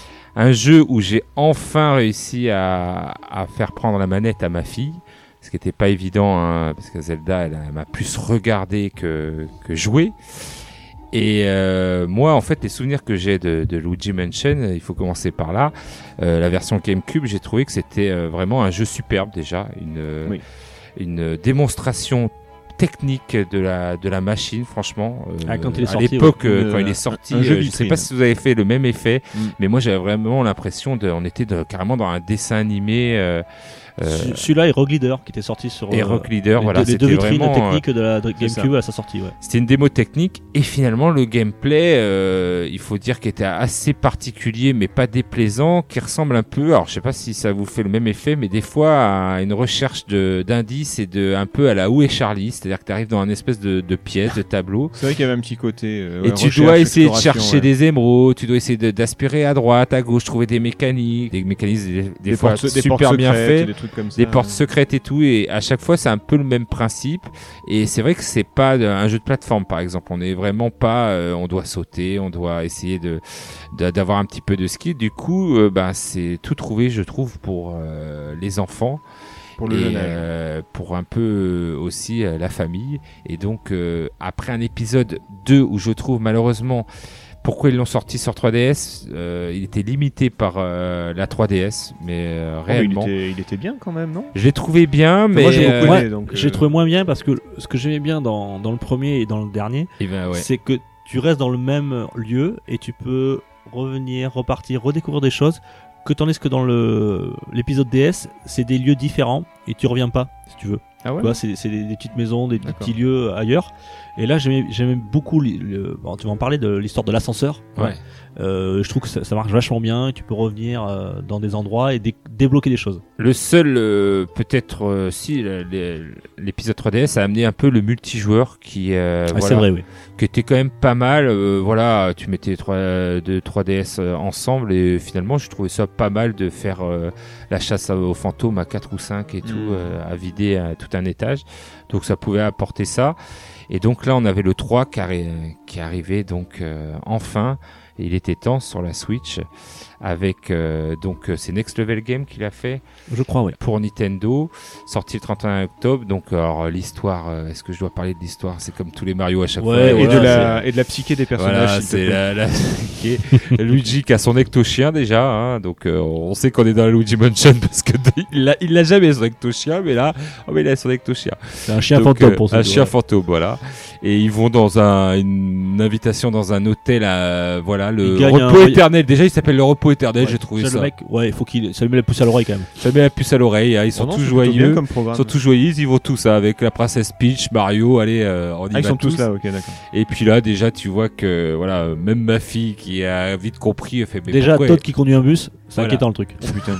tous les Todd, hein, le, le bleu, le, le, le, le jaune et tout, Ouais, ouais, enfin, ils sont tous là. Et en fait, il s'avère que c'était un piège. euh, Quoi? Voilà, euh, Que- infâme ouais, que- et ouais. euh, que la nuit, en fait, euh, ben, Luigi se retrouve tout seul. Oh, que l'hôtel a bien changé, que c'est devenu euh, de un manoir manoir à hanté, fantômes, hein, un manoir hanté. Et que tous ses camarades sont prisonniers dans des tableaux. Voilà. Euh, par une euh, charmante euh, jeune fille, elle est assez, assez charmante. Elle est pas mal, hein, sauf quand Elle est pas mal, euh, euh, un peu gothique. Euh, Ambre Bruscade, Ambre Bruscade, voilà, j'adore les noms. euh, qui- Ils essaient de faire des jeux de mots. oui, c'est pas Voilà, évident. C'est pas évident, mais en français. Et donc derrière, il y a le roi Bou, parce que c'est un peu le méchant, Le grand euh, méchant. le, le grand méchant de toute euh, Luigi Mansion. dans Euh, dans à, propos de jeu de mots, il n'y a plus le professeur. euh, C'était quoi Catastrophe? Si, le Il est toujours là, hein. Il est toujours là? Est toujours là. Voilà. Et euh, du coup, euh, moi, bah, agréablement surpris de retrouver les mêmes sensations que, que la version GameCube. Donc il se rapproche plus du. Le 3, c'est un... c'est pas la suite directe, mais il se rapproche plus du premier. Voilà, sur... on, est, d'accord. on est vraiment dans la suite directe. Ils ont en fait tout compris ce qui faisait le sel du premier épisode et ce qui a fait qu'il devienne quand même un petit peu culte. Maintenant, il est un peu culte. le Ah oui, carrément. Et je pense qu'ils ont tout compris à ce qui faisait euh, le- la version culte. Donc il y a tous les éléments qui ont été euh, repris à merveille. Donc il y a le professeur catastrophe, il y a même des petits. Alors au début, euh, je pense que même Setzer aura sa petite larme à l'œil quand il va voir euh, le petit euh, Virtual Boy. euh, Virtual Boy. hein. où Ouais. il te dit euh, vous allez voir euh, c'est le futur euh, le rouge et le noir c'est le futur voilà le, le professeur catastrophe a de l'humour ça m'a fait rigoler puisque on sait tous que c'est le plus gros échec de Nintendo au niveau commercial donc voilà il se moque de Nintendo et euh, voilà il y a plein de petits clins d'œil comme ça les fantômes sont toujours des trucs et ce que j'adore c'est que tu es dans un hôtel mais en fait, tu t'aperçois très vite que ça leur laisse quand même euh, libre champ Ça- ça à leur imagination, euh, Nintendo ne se sont pas limités à des chambres d'hôtel. hein. Au début, tu es là, des petites chambres d'hôtel bien, puis tu te dis, on va peut-être s'ennuyer. C'était mal connaître Nintendo. hein. Il y a des, C'est ça qui est génial, c'est vraiment c'est ça, c'est t'arrives dans des, des étages, donc tous les étages correspondent à un thème différent. Souvent, en plus, tu le vois direct euh, avec le numéro de l'étage qui représente, euh, voilà, soit une une encre ou un, voilà, je vais pas tout tout spoil de tous les étages, mais qui représente le thème. Et ils se sont bien creusé la tête pour euh, nous nous offrir quand même des des mécanismes euh, super sympas et des mondes différents, voilà. À chaque étage, un, À chaque thème, étage, un- thème différent, un monde, t'es embarqué des fois, tu te dis mais mais enfin ça ça peut pas être dans, dans un hôtel tout ça. Mais Bah, voilà. Quand tu vois ce qu'ils ont réussi à faire dans des tuyaux de plomberie euh, de base, tu, oui, Voilà, euh, tu- finalement, c'est cohérent. Donc du coup la principale nouveauté et qui euh, apporte euh, énormément, euh, surtout à moi, c'est le fait de pouvoir jouer à deux Et oui, tu peux avec jouer- le fameux Glui Luigi. Qui Qu'est-ce que c'est le Glui Luigi, c'est le- la version euh, slime de Luigi, Ah, C'est Lecto Luigi. Lecto Luigi, voilà, c'est Lecto Luigi. Ah non, il est pas ecto, il est vraiment slime lui. il est vraiment d'accord, slime, Ah, c'est Donc du- il se, c'est il du se, slime, il se hein, faufile c'est du- partout, d'accord. C'est du slime Il vert peut comme on passer avait travers à les- les l'époque. barreaux, euh, tout ça, mais il craint l'eau. Son- Mais il craint l'eau. Ah. Voilà, il a une petite. euh, alors, au début, tu le. tu- D'ailleurs, ça arrive. euh, Ça, je, je tiens à le souligner aussi. Les tutoriels de Nintendo. Franchement, il y en a qui auraient à apprendre euh, certains tutoriels. et tu les trouves trop rapides, euh, mal expliqués et tout. Très lourd. Là, ils sont. euh, c'est à merveille. Hein. C'est-à-dire qu'au début, tu manies bien ton joueur et tout, et le deuxième joueur euh, n'arrive que un ou deux à niveau après. Oui, quand tu Quand as bien le- compris euh, le les système. de- Et, ton aspirateur, euh, déjà. ils te, et en plus, ils te prennent par la, enfin, ils te guident pas, ils te prennent pas par la main, ils te, voilà, c'est subtil comment ils te le. Mais c'est c'est un vrai jeu à deux joueurs ou alors c'est parce que dans euh, Mario Odyssey, c'est- il y avait un deuxième joueur mais il contrôlait que le chapeau. et c'est ça, c'est ça, c'est un vrai jeu à deux joueurs. C'est-à-dire que le Luigi fait exactement la même chose que, que Luigi, sauf que il craint l'eau. Voilà, c'est tout. Et en plus, il peut passer à travers Mm. les barreaux. Il a un petit peu plus de. Les de- barreaux, voilà, voilà. et les, et les, euh, bouches d'égout qui sont euh, grillagées. voilà, voilà. lui il peut passer à travers les bouches d'égout, euh, Luigi peut pas, et il y en a un qui est à Il y en a l'eau, un qui il aime craint l'eau et oui, voilà. Donc du coup t'as juste et en fait il y a beaucoup de de comment game, ça, de, mécanismes. mécanisme où il faut faire marcher les deux en Il même faut temps. faire marcher les deux en même temps. Donc quand t'es en solo, euh, voilà, ça te prend un peu plus de temps. Ouais, mais tu peux le faire euh, seul quand même. Voilà, C'est- et tu Oui, peux fait faire. Et c'est ça qui est hyper intelligent, c'est qu'ils ont réussi quand même à faire un jeu qui soit aussi bien un joueur que deux joueurs. C'est-à-dire que là, le jeu, je l'ai fini avec donc ma fille. Euh, je veux pas, mais c'est pas un spoil parce que c'était un peu pareil dans la, le Luigi Mansion 1. T'as une note à la fin, t'as Mm. voilà, t'as Mm. t'as différentes fins. Et donc moi, j'ai voulu le refaire en solo. Et franchement, j'ai presque pas pris le même pied, mais euh, voilà, les mécanismes, même si je les connaissais et tout, euh, le faire tout seul, j'ai trouvé ça un peu plus ardu. Voilà, c'était pas une autre expérience, mais finalement, ça avait un autre plaisir de jeu. Hmm. Donc euh, là, j'ai dit, euh, ben, franchement, euh, on a quand même euh, tout pour réunir un, un magnifique jeu aussi qui sera culte, je pense. Et quand je vois comment ça marche tout autour de moi, donc euh, les, les, les copains, les copines, tout le monde se l'arrache. Hein, c'est Ah, vraiment, hein. ah, il cartonne et c'est le je jeu Je l'ai pas encore acheté, mais ça va pas tarder. ouais. Le jeu le plus vendu à Noël. le plus vendu à Noël. Il a- et, euh, Il a, je, il- je crois qu'il a fait même mieux que Pokémon pour, le, pour Noël. hein, voilà. Pokémon c'est très bien vendu au début. Et je crois que euh, j'avais lu les chiffres, ils se sont tirés la bourre tous les deux euh, sous le sapin. Et il me semble que Luigi Mansion a été en tête là. Bah, quand Et tu vois que le premier, France, hein, le, premier, c'est un des jeux les plus recherchés, enfin pas le plus cher, mais un des plus recherchés sur euh, GameCube. Il est demandé à chaque fois, généralement quand quelqu'un Voilà, à la ça. console, il veut le jeu. il veut le Il est ressorti sur 3DS en plus, il me semble. Donc, oui, euh, la première version est ressortie sur voilà, 3DS. donc il, il est- enfin, le, le jeu et la licence. Et c'est ben justement, moi, bien. quand j'ai fini le Luigi Mansion 3, euh, j'ai trouvé quand même que le Luigi Mansion 1 avait pris un petit coup de vieux. Donc c'est bon Oui, signe. Ça veut dire que bon voilà, tu reviens pas revenir et que tu te dis ah ouais, ce, ce 3 restera quand même euh, pas mal. Et euh, surtout, euh, je trouve que ben, même des joueurs aguerris comme nous, il y a du challenge parce que trouver tous les émeraudes, trouver tous les mécanismes, des fois ils sont très vicieux. Il faut vraiment, alors c'est pas c'est pas insurmontable, hein, mais euh, voilà, tu passes quand même pas mal de temps à fouiller et tout. Ça peut avoir un petit côté répétitif. Hein, faut connaître un petit peu ceux qui connaissent Luigi Mansion, ils savent. Hein, des fois, tu aspires, tu fais que aspirer, t'as les fantômes et tout. Mais euh, les mondes sont faits euh, de, de manière à ce que tu t'ennuies pas avec les boss. Il y a des boss très durs aussi. Ah, il y a des boss qui m'ont posé problème. voilà. Je l'avoue franchement, il y a des boss, je comprenais pas comment on faisait pour les toucher. Bon, voilà. je suis allé voir sur internet hein, euh, le truc. Ah oui, d'accord. Euh, mais c'était un, des fois c'était un petit peu, je trouve, c'était- je sais pas le chevalier, je sais pas t'en souviens, le chevalier? Oui, le chevalier, euh, Il le jardinier problème, aussi, euh, jardinier qui est un peu compliqué, je trouve. Après, tout le monde a. Chacun, ouais. Chacun On n'a pas a la même logique son dans- truc, on n'a donc, pas la ça- même logique. Ah, par coup- contre, c'était le niveau du cinéma, moi, quand le studio de cinéma. Là, s'il y avait un casse-tête, je- Voilà, et ben Là, j'ai magnifique. pendant une heure. euh, Enfin, faut pas spoil, mais Je il, est, pas, il mais, magnifique je- ce casse-tête. spo- spoilez pas parce que je vais le faire dans pas longtemps. Voilà. je, je trouvais pas, je trouvais pas. Bon, après, au bout d'un moment, j'ai bon, je vais regarder. J'ai regardé, je fais, oh putain. Ne regardez pas que Internet, tout suis- est logique, tout que a je une suis- logique. Bah, c'est ce, que- que je voulais dire quand, quand tu parlais de, difficulté, c'est que c'est du Nintendo, c'est-à-dire que Voilà. no- normalement n'importe qui peut le finir. Après, si tu veux vraiment avoir du Et challenge justement, et, je et le trouve que faire à 100%, euh, tu voilà, mais- n'allez pas sur Internet parce que c'est vraiment euh, tout le sel du jeu finalement. De, de trouver que t'es, comment tu es fier, enfin avec ma fille, comment on était fier quand ma fille trouve euh, un indice ou a trouvé le mécanisme tout seul. Je peux vous dire que c'est la fête à la maison. Là, elle était sur le canapé. Waouh, waouh, t'as vu, j'ai trouvé, j'ai compris. Donc euh, voilà, je, je trouve que franchement, euh, il y a des, des jeux que t'as envie de, de, de- t'as pas envie de revoir, qui nous font des suites à répétition. Je pense à certains jeux comme euh, Just Cause où euh, tu te demandes pourquoi il y a des suites. Mais alors là, c'est le Luigi Mansion, on l'attendait depuis des années Ouais, mais c'est ça justement. et C'est- c'est on est comme bien content. Il n'y a pas beaucoup d'épisodes au Il y a fil pas des beaucoup années et on les d'épisodes. apprécie. Et euh, on l'a apprécié et en plus ils améliorent le, le côté de jouer à deux, c'est tout bonus. Et il y a aussi un multi. hein. Je l'ai fait aussi, le multi. multi, euh, qui était sympa, où on doit retrouver des, des Toads. Euh, on, est, on peut jouer, je crois, on est 8, jusqu'à 8. Alors, il y a deux multi même. Il y a le multi euh, party game, Ouais. le multi donc que tu as dû faire où euh, il y a plein de petits jeux. Alors je les ai fait avec ma fille. C'est du party game. On va pas, hein, Mm. euh, c'est- rigolo 5 minutes, mais ça va. Ce que je préfère, c'est le, le où tu peux carrément jouer en ligne et c'est la même euh, le même principe que la version 3DS justement. Ils ont gardé ce principe. C'est pour dire, ils ont pris tout le meilleur de tous les épisodes, je trouve, et ils ont rajouté des, des choses en plus. Et là où tu dois vider les étages à plusieurs en ligne, hein, tu peux jouer à deux en local. Ça, ça, aussi, ouais. ça c'est- super bien de pouvoir jouer déjà à deux en joué. local. ouais.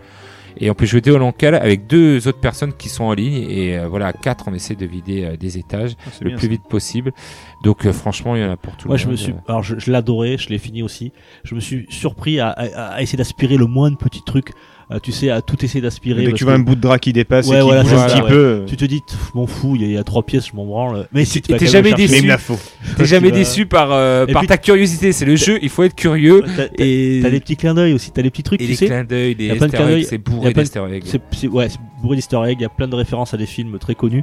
Et il y a des petits trucs, toi, un truc malin, bon, je, je- sans spoiler, mais à un moment, tu arrives dans la cuisine, tu peux aspirer par exemple un, sur ton aspirateur, dans ton aspirateur un poulet, et tu peux allumer un feu et tu le mets sur le feu. Tu te dis, il va rien se passer. Eh ben non, tu verras. Faites-le, vous verrez, et le poulet se transforme. Et euh, c'est assez, c'est plein de petits trucs comme ça, quoi, qui sont cachés un peu partout. Je dis, on ne découvrir que 10%, mais rien que ça, c'était un vrai régal. Après, je tiens quand même, euh, voilà, il n'y a pas aussi que du tout, tout. euh, Il y a la maniabilité qui est quand même particulière. Avec l'effet profondeur qui parfois L'effet profondeur, voilà, je Ah, sais mais ça, que c'est depuis le premier, ça. c'est depuis le premier, Faut ça n'a pas changé, ils ont pas, voilà, mais c'est très bien parce que finalement, euh, voilà, euh, Comme si il est tu pas as, dur, c'est pas, voilà, ça va. voilà, si tu as justement, c'est ce qui fait que euh, le jeu n'étant pas très très dur, et il n'y a pas de saut, il y a C'est pas un jeu d'action. c'est pas un jeu d'action, ça, ça passe. Ça passe très bien et tu t'y fais très bien. Et justement, c'est le seul jeu que je conseille d'ailleurs au, au Joy-Con plus qu'à la manette.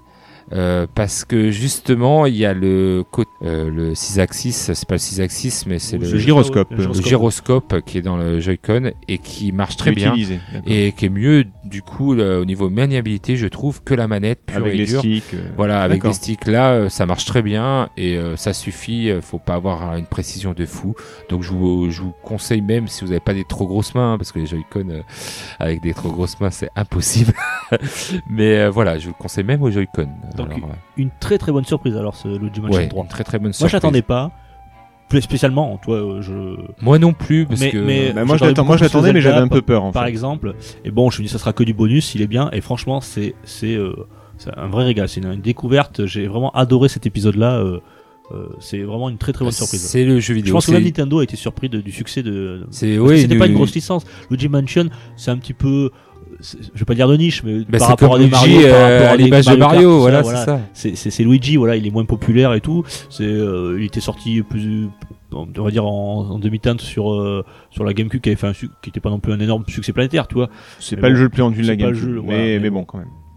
Et voilà, et non, c'est très très belle surprise. Donc tu, tu, nous, tu nous le conseilles Ah pour très fortement. Et pas. moi, euh, voilà, j'aurais peut-être presque mis, euh, peut-être pas jeu de l'année, mais pas loin. Ah bah il a eu le jeu familial, c'est ça Jeu familial, Jeu ouais. familial, c'est c'est tout ça à fait choses quand mérité. même. hein.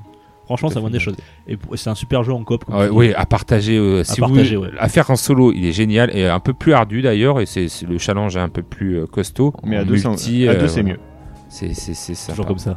Et à C'est 3, ça peut être pas mal. Allez, messieurs, on termine là-dessus. Merci Taga pour, pour ce test. Je vous propose, juste avant la petite pause, on fait un rapide petit jeu. Ça vous dit? Allez. Très rapide. Allez, c'est parti. Pour une poignée de gamers, le podcast, le podcast, le podcast.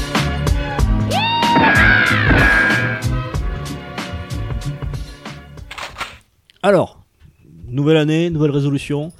J'ai j'ai cherché, j'ai creusé pendant les vacances. Je vais leur proposer d'autres choses. Vous savez, il y a le Perforas, il y a le quiz classique, il y a le blind test. Bon, alors j'ai dit, on va on va essayer de leur trouver autre chose. J'espère que ça va marcher.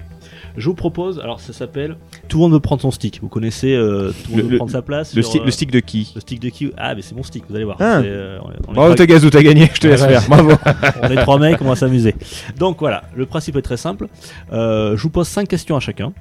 Vous pouvez choisir entre cash, c'est-à-dire cash c'est 5 points. Ah Vous me dites la réponse directe. Soit vous me proposez, vous hésitez, vous me dites carré, et là je vous proposerai quatre propositions. Ça ne- si vous trouvez bon, ça sera 3 points. Et si vraiment vous êtes vraiment pas sûr de vous, vous En duo. proposez duo. Et donc là je vous pose deux propositions, vous avez une chance sur deux. Et ça rapportera un seul point. Tu dois en faire un jeu télé de ça, hein, ça peut marcher. Mais ouais, j'ai co- contacté Nagui, il est d'accord sur le Ouais. projet. Ah, c'est Ouais, c'est pas mal ça. Voilà. Alors tout le monde veut prendre son stick, ça, ça vous dit? Allez, Allez, Alors par contre j'ai que deux thèmes. On va faire... euh, Nintendo ou Smash Bros. Ah, super. j'ai gagné. Bon comme Tagazu est arrivé le premier aujourd'hui, c'est lui qui va choisir. Oh putain, j'ai de la Mais chance. pour une fois, hein, que c'est j'ai la première fois avance, Tagazu arrive fois. Ouais, je m'en En fous, peu temps, importe, le, eh, peu importe je- le je- thème. Je vous dis mon secret, euh, il est arrivé à, 4, à 16h30, je lui avais dit 16h. Voilà, c'est comme ça que j'arrive il à a fait l'heure. sa demi-heure de décalage. C'est le secret de ma famille aussi. hein. En fait, il est arrivé, Ils- il est ils arrivé en retard en fait. quoi. Je comprends mieux. Bon alors t'as deux thèmes, tu choisis. Soit tu as les mascottes du jeu vidéo, Mhm. soit tu as les free-to-play. Euh, les mascottes du jeu vidéo. Bah, prends les free-to-play. Voilà, je vais laisser les pas, free-to-play à, à- à mon ami Setzer qui est friand de Ah, free-to-play. j'adore ça. Euh, euh, j'adore ça. Bon messieurs, tu es prêt? Alors Ouais. tu dis rien cette zère. Je te donne pas les réponses tout de suite, on verra à la fin. Est-ce qu'on fait un truc? Tu vas calculer tes points dans ta tête à la fin et tu me diras ton score. Si tu trouves ton score, je te donne 3 points de plus. Oh putain. Ça marche? Il faut juste un, un- un stylo, c'est bon, je l'ai. Vous êtes, tu es prêt? Donc carré, duo ou. Cash, cash, Cash. carré ou duo. Ok. D'accord? 5, 3 ou 1 point. Mais tu vas prendre que des caches, là. Quelle était la mascotte officielle en 1995 de PlayStation pour l'Amérique du Nord? Ah, je vais prendre un carré. Carré. Tu es prêt? Oui. Alors, tu as le choix entre Parapaz the Riper, Crash Bandicoot, Polygon Man ou King Jong-un. Attention, il y a un piège. Attention, il y a un piège. Polygon Man n'a pas euh, existé. je le dis toujours. Moi, je dirais que Crash Bandicoot. Crash Bandicoot, très bien. Question numéro 2. Alex Kidd, qui a été une époque, à une époque la mascotte de Sega, a été vu pour la dernière fois dans quel jeu Euh, putain Il a cette zère. Tu l'as, César euh, Vu dans, la dernière fois dans quel jeu on l'a vu Je veux pas. J'ai envie de tenter un cash pour. euh, mais non, je veux pas tenter un cash. Je veux pas, tenter hein. un carré. Un Voilà. carré. Alors, Alex Kidd in Miracle World, Alex Kidd in Shinobi World, Alex Kidd in Mykonos World, et Sonic and All-Star Racing Transformed. Ah, Sonic All Star euh, Racing Transformed. 3. Mario fit sa première apparition dans quel jeu? Ah. Alors euh, là, c'est assez compliqué, euh, mais je vais répondre parce que. Tente un cash Mario en tant Attends, que. Voilà. Te trompe pas, hein? C'est ça, Mario ou Jumpman, c'est ça le truc. Donc je vais prendre un cash, je vais dire Donkey Kong. Voilà. Très bien, c'est noté. Question numéro 4. Les mascottes de Rare sont Banjo et Kazooie, avec Kazooie l'oiseau. Mais de quel oiseau s'agit-il? Alors je l'ai su pour une rubrique que je faisais, j'ai regardé. C'était un. euh, bah, ça sera un carré. Carré. Voilà. Alors je te propose un héron, un perroquet, un dodo ou une prostituée avec deux plumes dans le cul. Euh, Attention, là aussi il y a un piège. je, je crois, oui. bah, c'est un héron. Hein. 5 et dernière question. Spyro était une mascotte. Oui, mais de quel studio Eh ben du studio, je mets cash. Activision. C'est Oui, bon Oui, oui, Activision. on fait, le dé- on fait les points maintenant Ouais. Allez, on fait les points maintenant. Est-ce qu'il doit pas deviner ce. Tu- Combien tu dois- tu t'estimes Oh, je m'estime à, à 7 points. C'est tout Ouais, je suis pas. Je suis pas. Y a- y pessimiste, trucs, toi. euh, Ouais, Allez. voilà, je suis toujours assez pessimiste sur les noms de Alors, tu m'as Alors, première question. Quelle était la mascotte officielle en 95 de PlayStation? Tu m'as répondu Crash Bandicoot. Et c'était Polygon Man. Ah voilà, Polygon Man, voilà. Ah, Rappelez-vous cette tête avec des facettes, euh, voilà, euh, qui est pas restée longtemps d'ailleurs. hein. Il Très faisait un peu bonne- peur. Très bonne idée. Ouais, très bonne idée, ouais. Euh, C'était le mec de Xbox qui, qui fait les noms Xbox maintenant qui était président à l'époque. Ah oui, c'est vrai d'ailleurs, on n'a pas parlé des noms euh, de Xbox. Deuxième question, tu m'as répondu Alex Kidd, qui a été euh, à une époque la mascotte de Sega, a été vu pour la dernière fois, et tu avais raison, dans le jeu Sonic All-Star Racing. Mais le, le dernier jeu où il était officiellement personnage, c'était. Sega Gaga Non Alors, il était pas dans Sega Gaga, Ouais, mais il voilà, n'était pas je- personnage moi- principal. Moi, je pense ah personnage principal. Euh, Pardon. personnage Je- principal, c'était Alex. Shinobi World. Ouais, mais effectivement, il était dans Sega Gaga. Moi je pensais à ça en fait, mais. Ouais, il vendait des, euh, des sushis, je sais pas quoi. Euh, là, ils vendaient, ouais, c'était un une Ouais. ancienne mascotte euh, qui, déchue qui revendait vendait, de la bouffe dans la rue. Ouais. 3. Mario fit sa première apparition. Tu m'as répondu Cash, euh, donc 5 points euh, Donkey Kong. Et tu as raison. Donkey Kong Ouais, sur qu'ils l'ont réhabilité euh, avant, En Jumpman, Donc oui, c'était déjà Mario au niveau. Ah, ah, ah, mais ils l'ont réhabilité en Ah. disant que c'était Mario qu'il avait appelé Jumpman, mais qu'en fait c'est Mario. Voilà, ils l'ont réhabilité après, D'accord. après coup, on va dire. Ouais. Quatrième question. Les mascottes de Rare sont Banjo et Kazooie. Tu m'avais répondu le héron. Je crois que Kazooie était un héron. Et tu as raison. Hmm. C'était un héron. Donc ça te fait 3 points. Et enfin, tu m'as répondu Cash, euh, Spyro était une mascotte de Activision. Eh bien non, c'était une mascotte de Insomniac Games. Ah oui, voilà. Seul Games. oui. Alors ce qui te fait, Pour mettre 11 ta pression, points. hein, c'est dire. ce qui te fait 11 points. Voilà. Alors j'ai calculé, ça devrait te faire 11 points de plus que moi à peu près. Parce que je sais que les free-to-play. Ah, maîtrisent. c'est ma spécialité. Allez, on t'applaudit, euh, Taga. 11 points pour Taga. Est-ce qu'il va faire mieux Tu es prêt euh, Oh oui, oui, Tu es vas-y. prêt Faut que tu battes le champion? Oh bah, ah, sur, sur les free-to-play, les il est foutu. Bon, après, tu peux t'en sortir, hein. il suffit que tu fasses des carrés, des trucs comme ça. Et, et il a fait que on- alors, 11 points, c'est faisable. Allez, le premier jeu free-to-play sorti en 2001 et qui s'intitulait Maple Story est sorti en premier dans quel pays? Maple Story? Maple Story. M-A-P-L-E Oui, Maple. C'est-à-dire que je, je, Je je vais- parle mal anglais je- ou quoi? je, je vais tenter un cash euh, Canada. Il est joueur, monsieur est joueur. Et joueur, et joueur. Si, celle-là, j'ai 5 points, je vais me teindre les poils du pubis. Là, je déconne, je m'épile. Vas-y. Comment appelle-t-on les gros joueurs de free-to-play? Ah, c'est. Euh... Tu peux faire un carré si tu veux. hein. Ouais, un carré, ouais. C'est un animal. Alors. mais The Elephants, C'est les baleines ou un truc comme ça, je crois. The Snakes, Ouais. The Pigeon, Ouais. Ouais, c'est ça, c'est ça. Mmh. C'est un pas demi-point, ça, excuse-moi, mais. et The Whales. Ah, The Whales. Comment se nomme la monnaie virtuelle dans le jeu Fortnite? Battle Royale. Putain, j'en sais rien. Oh merde. Euh, Je fais que des bons jeux, moi. Un cash. Carré. Carré, allez. Je te propose les V-Bucks. Je te propose les gemmes, les Battle Points ou les dinars serbes. Attention, il y a un piège là aussi. Je suis séduit par les dinars serbes, mais. euh, ré- Répète-les-moi. V-Bucks, gemmes, euh, Battle Points. Euh, Battle Points, j'en ai aucune idée. Putain, mais joue un peu à Fortnite. euh, Eh, Mets-toi je, ton je niveau peux, là. je, je peux pas, je, je m'occupe déjà des bons jeux, alors les jeux de merde, je, je peux pas. J'ai pas le temps. On embrasse tous les joueurs de Fortnite qui nous écoutent. Ah non, je les emmerde, moi. Euh, en février 2013, Apple avait accepté de rembourser à une famille britannique 1700 livres après que leur fils Mhm. eut accumulé d'innombrables microtransactions tout en jouant au jeu free-to-play. Mais lequel? Carré. Clash of Clans, Candy Crush Saga, Biff le Party, Zombie versus Ninja. J'avoue que celui-là, j'ai beaucoup dépensé. Euh. Euh... Y, a, y a quoi Zombie Ninja Tu dit Euh, Zombie Ninja versus Ninja, Clash of Clans, Can- Candy Crush Saga et surtout Biff le Party. Non, je vais, je vais tenter Candy Crush. Candy Crush. J'hésitais avec le Clash of Clans, mais. Et enfin, 5 et dernière, Tyler Belvins, joueur en ligne et streamer connu sous le pseudonyme Ninja, justement, révèle avoir été payé 1 million de dollars pour faire la promotion du jeu sur ses réseaux so- sociaux. Mais de quel jeu? Je me serais bien sorti au Euh, Cash Apex. C'est un free-to-play? Merde. Alors c'est moi. Peut-être alors. Oui, Apex, c'est un free-to-play, ouais. Ok. J'en ai aucune idée. Cash Apex. Il le C'est sait. sûr que c'est pas E.T. sur son Atari? Ah, alors vas-y, dis-moi lesquels. C'était quoi les, Alors, les je- carrés? Alors avant que t'avoues, je te l'ai dit, E.T. sur Atari, Ah bah oui, forcément. Oui, j'avais mis Apex, PUBG ou Fortnite. D'accord. Voilà. Bah tu oui, le sais toi, Taga? Bah oui, c'est Apex. Je sais pas. Et vu que Je j'ai sais pas dit, dire la réponse. il a dû dire ouais euh, si Tagazu il sait. Non, mais il a- euh, en fait, il a déjà évoqué Fortnite et il n'y a, il y a pas encore Apex, donc je me suis Ouais, dit, il y a voilà. peut-être un. Bon, tu penses avoir fait combien de points? Il a cartonné là. facilement euh, Je sais non, pas j'en ai aucune battre. idée. Je sais pas, euh, 13. Il a- Ah, là, on a, là, on a un optimiste par contre. Ouais, voilà, Allez, un gros allez, optimiste là. Donc, allez, le premier jeu, je, peux- je peux pas dire que je pars perdant, je suis obligé de dire plus donc. euh, premier jeu free-to-play euh, sorti en 2001. Celui-là en fait. Donc, normalement, tu devais, si t'as dit Canada, Ouais. si tu, Ouais. si tu as raison, tu si te coupes les poils du Canada, pubis, c'est bon. c'est ça? Je- non, je me l'éteins. Tu te l'éteins Bah, je me les laisse pousser puisque je m'épile, mais. euh, D'accord. Bah, t'as dit Canada, c'était la Corée, dommage. Oh, c'est on devrait faire un beau eh, spectacle. Franchement, c'est pas loin. hein. C'est un beau spectacle. Comment appelle-t-on les gros joueurs de free-to-play tu m'as- The C'est les Whales. Wells, ouais. C'est les raison. baleines, On hein. peut appeler les pigeons aussi, c'est pas mal. C'est- Oui, oui, oui. C'est pas mal. Euh, donc ça te fait 3 points. Comment se nomme le, euh, la monnaie virtuelle dans For- jeu Fortnite? Tu m'as répondu les Battle Points. Et en fait, c'est les V-Bucks. Ah. Les Battle Points, je crois que c'est pour ba- PUBG, il me semble. Oui, il me semble. J'ai déjà oublié ce que tu viens de me dire. Mais vas-y. Euh, en 4, en février 2013, euh, Apple avait remboursé une famille anglaise pour l'enfant un petit peu euh, qui avait joué un petit peu trop sur la carte de crédit de son papa. Euh, tu m'avais proposé, tu m'as dit Candy Crush Saga Ouais. et en fait c'était euh, Zombie of- versus Ah. Ninja. D'accord.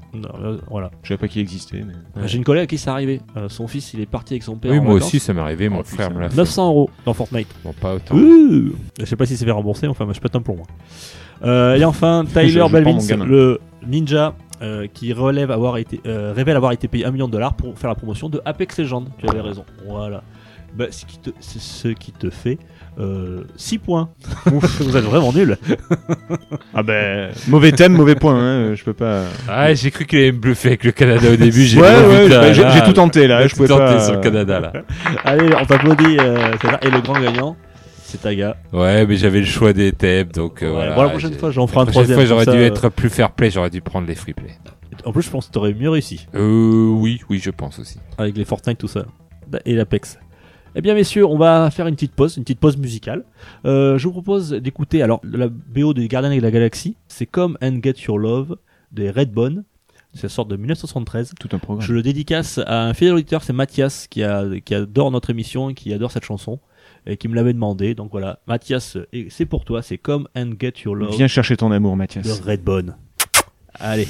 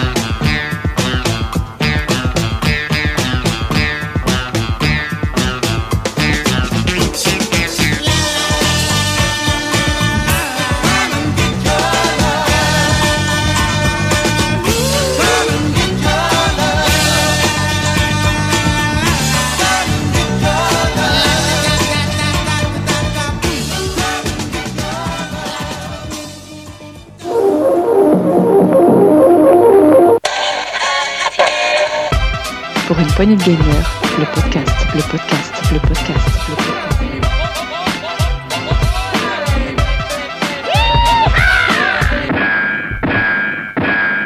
De retour dans la deuxième partie de Pour une poignée de gamer. Messieurs, je tenais à remercier nos fidèles auditeurs pour euh, ben, les petits avis qu'ils nous laissent. Et il y a notamment un Seb euh, Niac qui nous a laissé un commentaire très sympa. Je vais vous le lire. Il nous a mis 5 étoiles.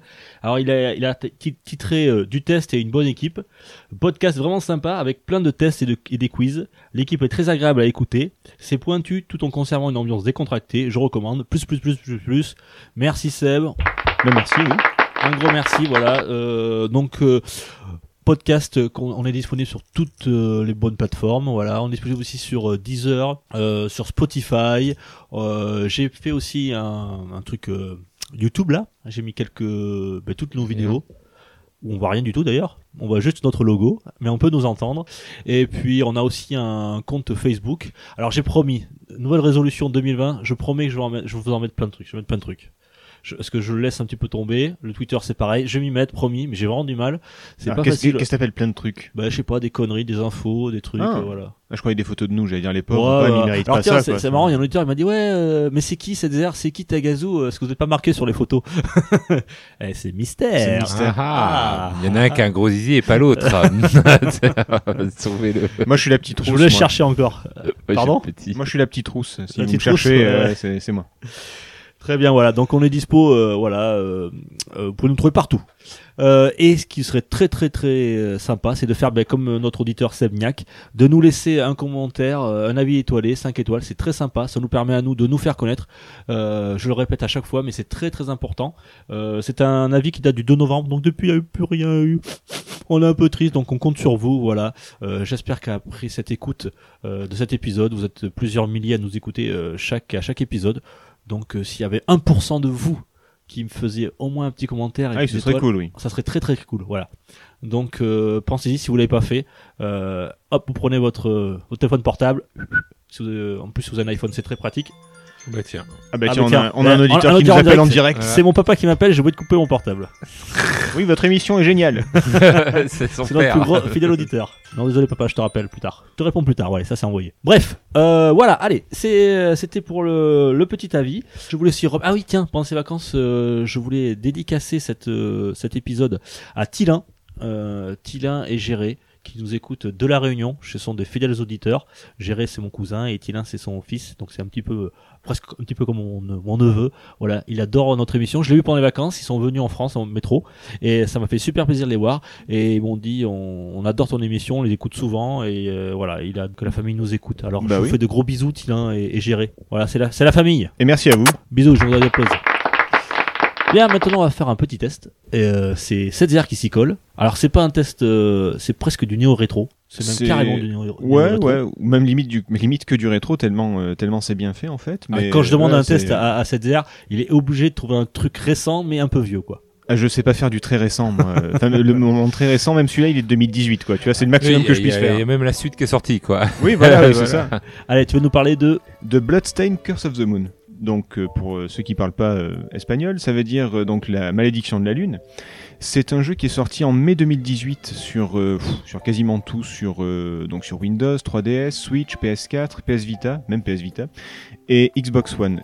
Alors c'est pas une c'est pas tout à fait le la préquelle, enfin c'est pensé comme une préquelle mais c'est un jeu qui accompagne euh, Ritual of the Night, Bloodstained Ritual of the Night. C'est c'est un jeu bonus en fait. Ritual of the Night, c'est un jeu qui a été créé par enfin kickstarté pardon et produit par par Iga Koji Igarashi qui est connu pour avoir euh, coécrit et co-dirigé Symphony of the Night sur la première PlayStation si vous enfin, je pense que vous avez dû le faire ou au moins en entendre parler c'est voulais le faire mais trop cher maintenant.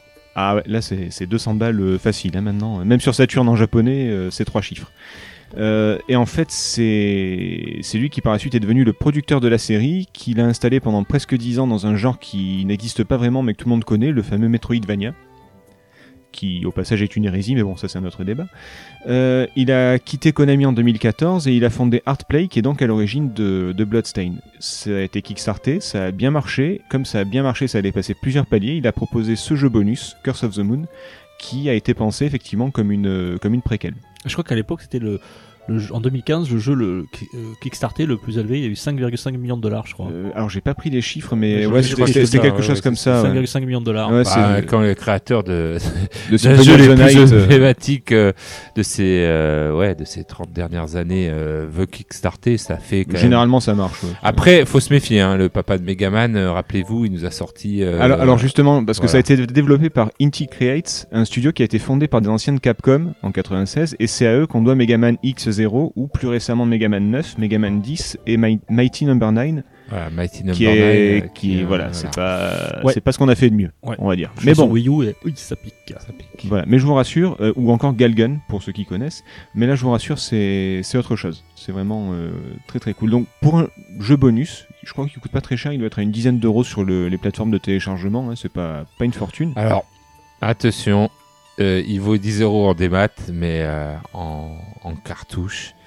C'est ça commence à prendre des prix euh, Ah oui, bah oui, mais de- euh, bah, n'importe quoi. C'est comme les parce qu'il a pas été euh, Toi, tu l'as en version collector, je crois, dans, Oui, la- j'ai la dans, la- version dans le fourreau dans version cartouche NES. cartouche NES ouais. Ah, Moi, je l'ai en version classique en boîte, mais euh, Et payé il une commence à trentaine être d'euros rare. déjà moi, à l'époque. il commence à être euh, on a du mal à le trouver maintenant donc il a pris il commence à prendre de, parce qu'il n'a pas été euh, commercialisé à grande échelle C'était voilà. Limited Run qui avait fait ça. Oui, ben Ouais, voilà, c'est du limited run, donc euh, Voilà. de base. voilà c'était en version limitée Et donc, puis c'est euh, un jeu bonus à la base, il aurait même pas dû. euh, Oui. Enfin, je pense que c'est pour le- la thune de c'est Limited Run Game qui, euh, qui a fait ça, mais à la base c'était juste un jeu bonus. Donc euh, ju- justement, euh, je vais vous parler du jeu, du scénario et du gameplay. Je vais pas beaucoup parler de Ritual of the Night parce que bah, déjà petit 1 c'est pas le sujet, petit 2 il faut pas spoiler et surtout petit 3 je l'ai pas fait. Donc Je l'ai fait, moi, je l'ai Ah. montré à Marc, il est très très bien. Un Il peu est- dur sur certains boss, il a l'air très très cool. mais il est très très beau. Euh, si tu veux, je peux te le prêter. euh. Oh bah volontiers, oui. Euh, non, il est très très beau et d'ailleurs ça, ça prêtait un peu à confusion parce que Blumstein à chaque fois je t'avais attends c'est lequel? Alors, justement. Ritual of the Night, Girl of the Moon, je comprends, on comprenait rien. hein, Justement, il y, a, il y a Curse of the Moon et, et Ritual of the Night et donc, Curse of the Moon qui est le jeu bonus et la préquelle. Donc, comme je vous dis, je vais pas parler de Ritual of the Night. Sachez quand même que Curse of the Moon c'est un prologue, une préquelle qui se déroule dix ans avant et qu'on y retrouve les mêmes personnages. Donc ça risque.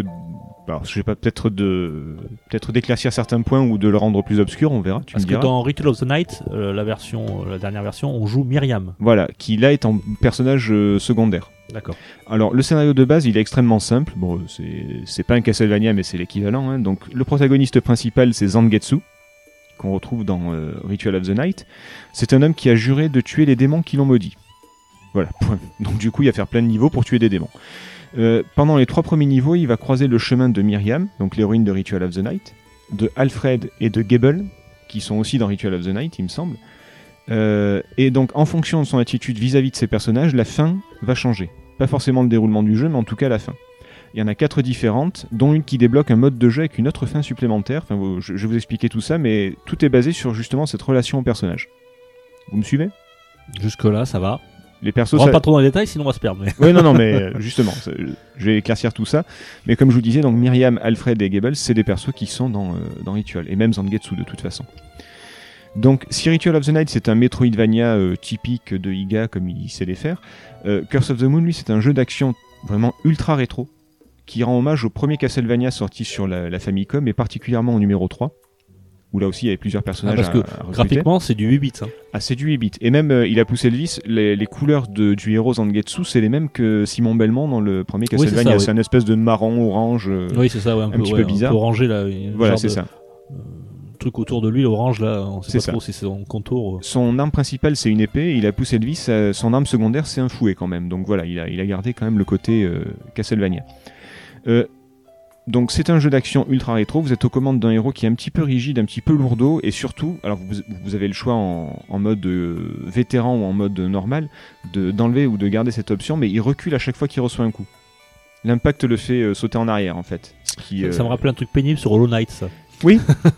Oui, oui. Ou dans les premiers Castlevania, quand euh, le sol s'effondre, Voilà. que t'as les Ouais. têtes volantes qui t'arrivent têtes volantes, dessus, ouais, et voilà. Eh ben, il y a les mêmes. Voilà. Je, je vous le dis, si vous avez crisé sur les Castlevania, vous avez crisé là-dessus aussi. Donc, pour vous défendre contre les hordes de zombies, de loups, de chauves-souris et de toutes les créatures de la nuit que vous croiserez, vous disposez de votre épée et d'une arme secondaire. Celle-ci, elle peut changer. Donc, il y a le fouet, il y a l'eau bénite. Enfin, ça s'appelle pas eau bénite, mais c'est c'est l'équivalent. C'est la tequila, quoi. Oui, voilà. très bon aussi, très bon a remède. Contre les monstres, ouais, c'est pas mal. Attention, on avait dit Dry January, je crois. hein, Voilà, euh, c'est ça. Tagazu, après les excès. On, on tourne plus à la bière, les gars, on vous le dit, hein, on tourne au jus de pomme. Ah oui, non, Voilà. c'est fini la bière, c'est- c'était l'année C'est dernière ça. Euh, et donc ça consomme un certain nombre de points après chaque utilisation. Comme dans les Castlevania, on récupère des petits cœurs, là c'est le, même principe.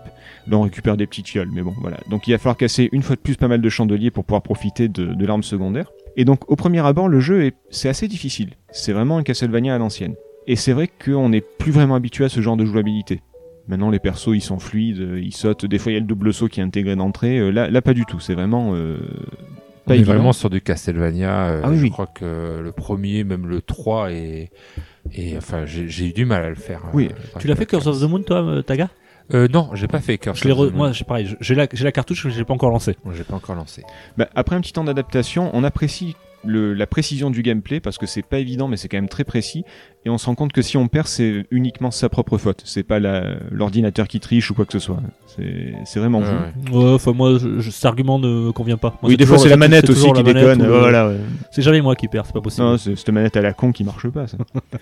Euh, mais la vraie richesse du jeu, ça vient de ce dont je parlais tout à l'heure, c'est l'attitude face aux autres personnages. Euh, T'allais dire un truc, pardon? Non, non, non, je Ah, t'écoute. euh, Pardon. Euh, quand vous battez les trois premiers boss, il y a des personnages qui apparaissent et que vous pouvez recruter avec vous. Donc les fameux Myriam, Gable et Alfred. Dans les niveaux suivants, vous pourrez switcher entre ces personnages et profiter des caractéristiques de chacun. Par exemple, Myriam, Elle est bonne. Euh, pardon. Elle est, elle est mauve, tu veux dire. elle, est, elle est plutôt Ouais, violette. c'est vrai que sur 8 bits, ça, ça Ouais, rend voilà, c'est- c'est c'est mieux. Euh, elle est plus fragile, certes, mais elle a plus d'allonge et elle saute plus haut. Elle a un fouet et elle fait des sauts plus élevés, plus, euh, beaucoup plus pratiques. Alfred, le magicien, lui, il a moins de vie. C'est la Chun-Li de Castlevania. C'est Voilà. c'est un peu ça. Alfred, lui, c'est un mage, donc il a pas beaucoup de vie, il saute pas très haut. Par contre, il balance des sorts magiques ultra puissants. C'est-à-dire qu'il a un sort, ça glace n'importe quel ennemi. Et après, il y a juste à taper dessus pour le casser, et c'est fini. Au lieu de donner une dizaine de coups, ça, marche. Euh, ça, c'est ce qu'on va appeler le mode normal, en fait. Vous recrutez des persos, vous les switchez, vous avez quatre persos pour traverser les niveaux. Quand il y en a un qui meurt, vous pouvez continuer avec les trois autres, etc., etc. Mais, au lieu de les recruter, vous pouvez aussi les tuer, comme un connard, et acquérir de nouveaux pouvoirs, comme le dash ou le double saut. Donc vous aurez qu'un seul personnage, Zangetsu, euh, mais avec beaucoup plus de pouvoirs, et vous aurez accès à pas mal de... C'est pas des niveaux très linéaires comme les Castlevania, c'est des niveaux à embranchement, donc un petit peu Metroidvania on va dire, mais qui sont pas accessibles par tous. Il y en a où il Ouais, faut on est- glisser... euh, On est vraiment là sur du. euh, Voilà, on n'est pas sur du Metroidvania finalement. Non, c'est du... On est vraiment sur du. euh, Du Castlevania à l'ancienne. Le- voilà, le- le, le 3 3, il n'y avait pas du tout de. c'est ça. Parce que Il n'y par... pas du tout de recherche et rien du tout. Enfin, Voilà, là il y a des niveaux en branchement avec des escaliers qui montent, qui descendent, avec des passages dans les murs où il y a juste le Gable qui se transforme en chauve-souris qui peut passer Voilà, par exemple. passer, Voilà, ce genre de choses. Euh, là, on va dire que c'est le mode easy, puisque vous avez un perso surboosté qui, peut, qui, qui a tous les pouvoirs. Et la dernière possibilité, si vous êtes vraiment un, un gros dingo, c'est le mode hard, c'est de les ignorer. En fait, vous continuez le jeu avec juste Zangetsu, qui est pas boosté, et sans les autres persos. Pour les amateurs de speedrun. Qui ouais, alors là-. Et là, vous avez juste votre bite et votre couteau, enfin euh, votre épée. Mais euh, voilà, vous avez que ça et vous débrouillez quoi. Euh, et donc, en fonction de vos choix, vous aurez accès à certaines parties des niveaux et pas à d'autres. Et vous allez jouer plus bourrin, plus subtil. Vous allez vraiment changer votre façon de jouer et d'explorer les niveaux. Et du coup, vous allez pouvoir. euh, chaque run est différent. Ou en tout cas, vous pouvez avoir des runs très différents avec euh, euh, un même niveau, mais avec différentes épreuves. Un coup, ça va être euh, ce fameux sol qui s'effondre avec des têtes qui volent et qui vous foncent dessus. Un coup, ça va être un enchaînement de, grosses créatures qui balancent du feu, des pierres, des trucs comme ça. Et du coup, c'est pas du tout la même partie en fonction de, ce que vous faites. Donc, le truc, c'est surtout de pas s'arrêter au premier run. Parce que même s'il est, déjà satisfaisant en soi, il y a beaucoup de trucs à découvrir par la suite. Ça va, c'est plus clair de. Oui, oui, ça va là. Ouais. Non, comme je vous avais embrouillé un petit peu au début. euh, Non, ça va. Ah, tu, sais que nos auditeurs sont, sont pas cons hein, quand même. hein. Euh, Bon bref, euh, vous, pouvez, vous pouvez appeler Camoulox quand vous voulez en tout cas, mais voilà, c'est tout va dépendre de, de ça. Au niveau de, de l'intérêt du jeu, comment on pourrait dire? Le- la, la nostalgie, moi je m'en méfie beaucoup parce que ça a tendance à embellir nos souvenirs. On se souvient tous avoir aimé Mario ou Megaman, mais on oublie à quel point on a galéré pour passer le moindre petit niveau ou le moindre petit passage avec. euh, moi j'ai des passages de Megaman en tête, c'est Ah, c'est Megaman, traumatisant. moi, ouais, je- c'est- j'y arrive jamais. hein. Ah bah c'est. Oui, mais est-ce que la difficulté ne fait pas justement euh, que tu t'en souviennes? Alors t'as tendance à te plus te rappeler des passages, Voilà, euh, des durs passages durs et tu te souviens que euh, quand que tu les le boss. passages heureux et Ouais, assez faciles. C'était Voilà, une c'est autre ça. logique aussi. À l'époque, si, si c'était facile, les jeux, tu les finissais en deux heures. Quoi. Ouais. Ah oui, oui, après, quand tu les connais, euh, Megaman, font je 25, peux te 30 dire heures. que Bah, les speedruns, hein. les jeux que j'avais Ouais. achetés non Nintendo, parce qu'il y avait des jeux à l'époque euh, Famicom euh, qui étaient faits par euh, non officiel Nintendo, euh, qu'on achetait à Paris euh, dans Mhm. des magasins un petit peu chelous. On les finissait même pas en, en comment ça, même pas 2-3 heures quoi, même pas. C'était Ah oui, quand après, tu, arnaque. quand, quand après tu connais le jeu. Et euh, là, tu, je m'en souvenais plus du tout. Je les ai revus sur des vidéos du, du joueur du grenier. je disais, ah putain, c'était ce jeu et tout. Je me rappelais, mais euh, j'avais complètement, mais alors mon esprit complètement oublié que j'avais acheté ces jeux. C'est c'est le problème de la nostalgie, c'est qu'elle a tendance à te faire oublier pas mal de trucs. Et la difficulté peut t'aider à, à te souvenir des, des bons Et- moments. Et alors, ce qui est cool avec Curse of the Moon, c'est que justement, c'est c'est un jeu qui profite de cette vision un peu sublimée des anciens Castlevania. C'est un jeu auquel tu joues en te disant Ah oui, c'est exactement comme ça.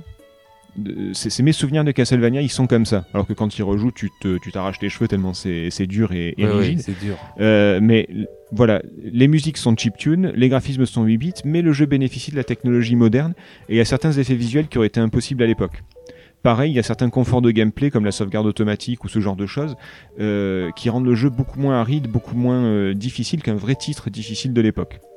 Donc, je sais pas si les, les jeunes vont s'intéresser à ce, ce type de, de vieillerie. Ça vaut quand même le coup de, de s'y pencher, mais je pense que c'est un jeu qui s'adresse aux vieux comme nous, qui ont du mal à pour se. toi, oh. Ah, Alors, je parle à Tagazu. 25 ans, moi. Oui, oui, ah bon. Ah, ah. Tagazu aussi a 25 ans. Voilà. Deux, deux fois, mais. Deux euh. Dans la tête. voilà, c'est ça. 25 ans de carrière. Mais euh, aux vieux qui ont du mal à se remettre à leur vieux jeu, en fait. Parce que justement, bah, tu remets un Castlevania, tu te dis, j'arrive pas à passer le deuxième niveau, c'est ultra dur. Là, c'est dur, mais c'est quand même faisable. Voilà, c'est un peu ce souvenir sublimé. Moi, j'ai vraiment adoré ce mélange d'aspect vieillot qui est soutenu par un gameplay mm, classique mais dépoussiéré. Et ben voilà, je vous le conseille vraiment, mais par contre, il faut, C'est la durée de vie, c'est combien de temps à peu près?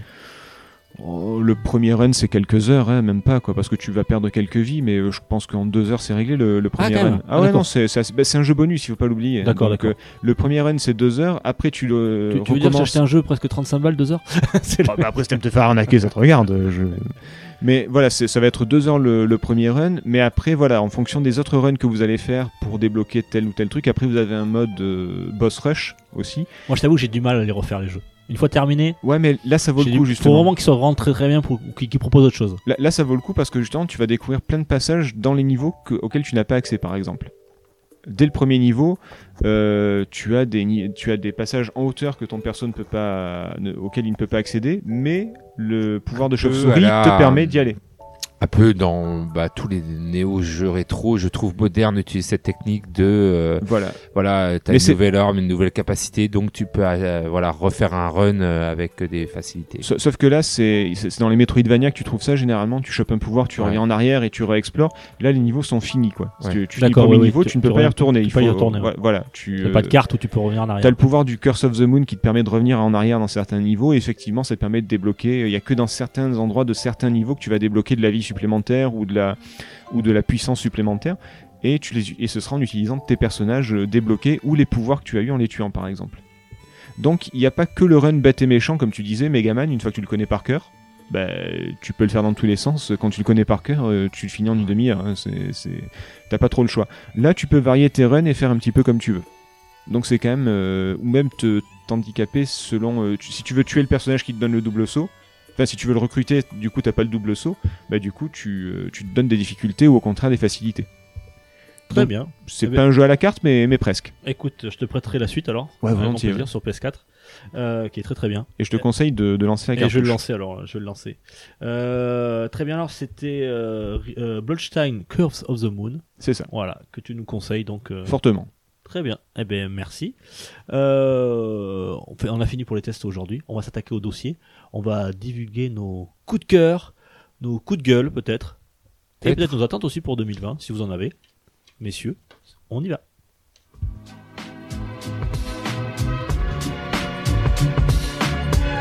Pour une poignée de gamers, le podcast, le podcast, le podcast, le podcast. Bien, alors comme dossier, on s'est dit tiens, on a passé une année 2019, on a ben, le podcast a presque un an maintenant. Euh, on a passé une année tous ensemble.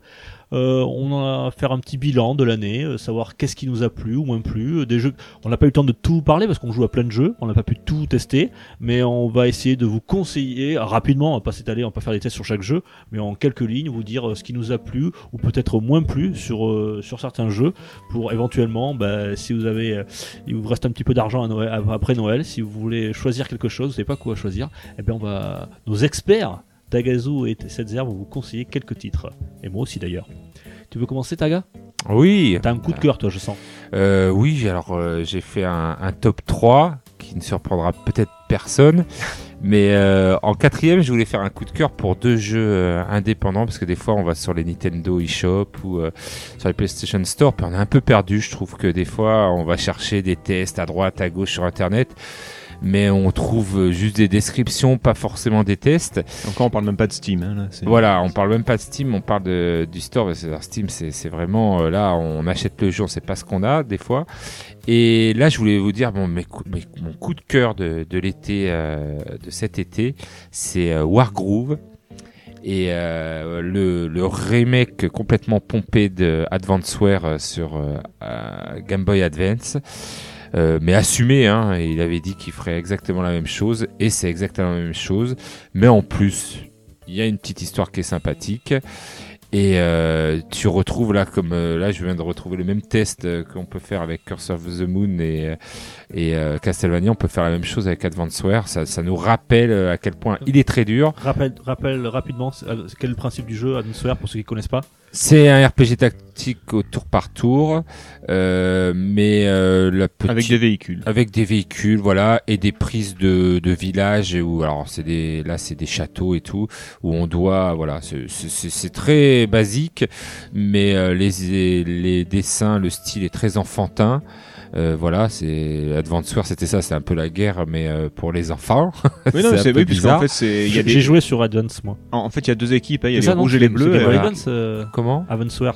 euh, Oui, Ouais, Advance voilà. Wars, ouais, il y a- Advance. et il y a le Black All Rising qui est sur euh, Euh, DS, il me semble. Voilà, sur DS que je ne recommande pas parce que c'est peut-être pas l'épisode. Ils ont voulu faire un peu plus dark, qui était pas finalement bien, mais le très bien, il y en a un très bien aussi, le DS, hein, il est très bien, et il y a le Adventure 1 et 2 sur Game Boy Et Advance. si vous êtes, et si vous êtes vraiment un archéologue, vous pouvez repartir sur Famicom et Super Famicom, Ah où il y a- ouais, où il y a là. déjà les Wars, il y a les Nintendo Wars, Ah les ouais, Famicom alors Wars et tout ça, et pareil. Mais ils sont toujours rouges et bleus, et voilà, c'est toujours les et euh, et c'est euh, voilà, c'est un peu un, un jeu d'échecs géant. Mais euh, moi j'ai- j'ai j'ai adoré, surtout que là il y a une petite histoire, ils ont repris tout de A à Z et je me le suis même repayé en version euh, PlayStation 4 pour faire les trophées. Donc voilà, ça sera mon coup de cœur de cet été. Euh, PictoQuest aussi, un petit jeu euh, qui m'a fait tout mon été, j'ai été surpris. Euh, Est-ce que vous connaissez euh. PictoQuest Est-ce que vous connaissez Ah, le oui. jeu de, entendu parler, Nintendo euh, euh, Picto euh, Non, euh, C'est pas les, c'est pas les Picross. Picross. Picross, voilà, ouais. ouais. Picross Picross. et Picross 3D. Voilà. euh, Cross 3D, ouais. Eh ben c'est ça, c'est c'est un peu euh, euh, Puzzle Quest, c'était euh, voilà un jeu de de voilà de puzzle avec euh, un côté RPG. Là c'est pareil, c'est Picross avec un côté RPG. Donc tu fais du. Picross et tu débloques des petites images en pixels et et tu avances et euh, voilà tu as un RPG comme ça, tu Ah, dois tuer des monstres. Donc c'est très marrant, puis surtout il coûte pas très cher et puis pour le prix euh, là la rentabilité m'a fait tout l'été avec Wargroove. Donc euh, eux je les mets en quatrième position et après bah je vais faire mon mon top Alors 3. tu, tu, tu diras pas ton premier. Tu, tu nous réserves le premier pour un deuxième tour. D'accord, mon D'accord. top 3. Eh ben, je vais mettre alors le troisième. euh, alors là, euh, je sens que Césaire va me détester et je vais descendre de 100 000 dans son estime. Mais euh, Call of Duty Modern Warfare, euh, le dernier. Oui, je sais. mais tu, tu, tu as le droit, écoute. Euh, Car, ça, peut, ça peut te euh, rassurer, t'étais pas très haut dans mon estime. Donc, c'est- euh, c'est- c'est- ah bon, c'est voilà. bon alors. Tu- je- tu je- tombes pas de très haut, ça va. Je vous l'avoue, je vous l'avoue, je l'ai mis aussi dans mon top. J'ai Donc, euh, j'ai voilà. dit c'est l'année, et c'est vrai qu'en cherchant bien, j'ai dit mais à quel jeu j'ai beaucoup joué, à quel jeu j'ai pris beaucoup de plaisir, et c'est vrai que ce jeu m'a fait un peu re- renouer avec le FPS, et du coup euh, m'a fait revivre aussi ces sensations que je connaissais quand, quand je jouais au premier Call of euh, Modern Warfare. C'est exactement ça, pareil. C'est-à-dire que bon ben voilà, j'ai toujours cette belle expression qui dit euh, euh, euh, c'est comme la cantine, tu sais que tu vas y manger de la merde, mais tu retrouves tes copains. Et c'est c'est un peu ça. Oui, C'est Voltaire, non qui avait, euh, je crois. voilà, c'est Voltaire, bien voilà, sûr, qui, qui est avec, Montesquieu, euh, je sais plus. mais- avec son copain Jules, qui était à côté à l'époque. Et euh, du coup, euh, c'est exactement ça. C'est-à-dire que ben, tu retrouves quand même tes potes. C'est c'est un jeu qui est quand même euh, bien joué, bien ficelé. C'est des parties, ça va vite. euh, c'est un peu, euh, voilà, tu, tu as pas envie de te prendre la tête à faire une aventure ou tu as pas de jeu forcément à te mettre sous. Donc tu le fais et puis tu commences à, à vouloir avoir les armes. C'est ah ouais, mais ton pote il a celle-là, donc tu tentes, tu et puis tu, tu commences à faire du jeu en équipe. Et enfin, franchement, tu Il y a de la mise à jour, hein, il est il y suivi. a de la mise à jour qui est, qui est quand même pas mal et ils te, ils te font les, les vieilles cartes que je jouais à l'époque en LAN. Donc euh, alors là, ils m'ont eu là. Oula. Voilà, ils m'ont eu. J'ai dit oh putain, ils m'ont ressorti Crash, ils m'ont ressorti celle-là. Donc euh, et il y a beaucoup beaucoup de mises à jour. Et il est assez beau. Et puis voilà, après ça reste du Call of. hein. On est en terrain conquis. Il y avait rien de changé par rapport à, à pratiquement euh, depuis, enfin le premier. hein. C'est vraiment un, un remake, on va dire.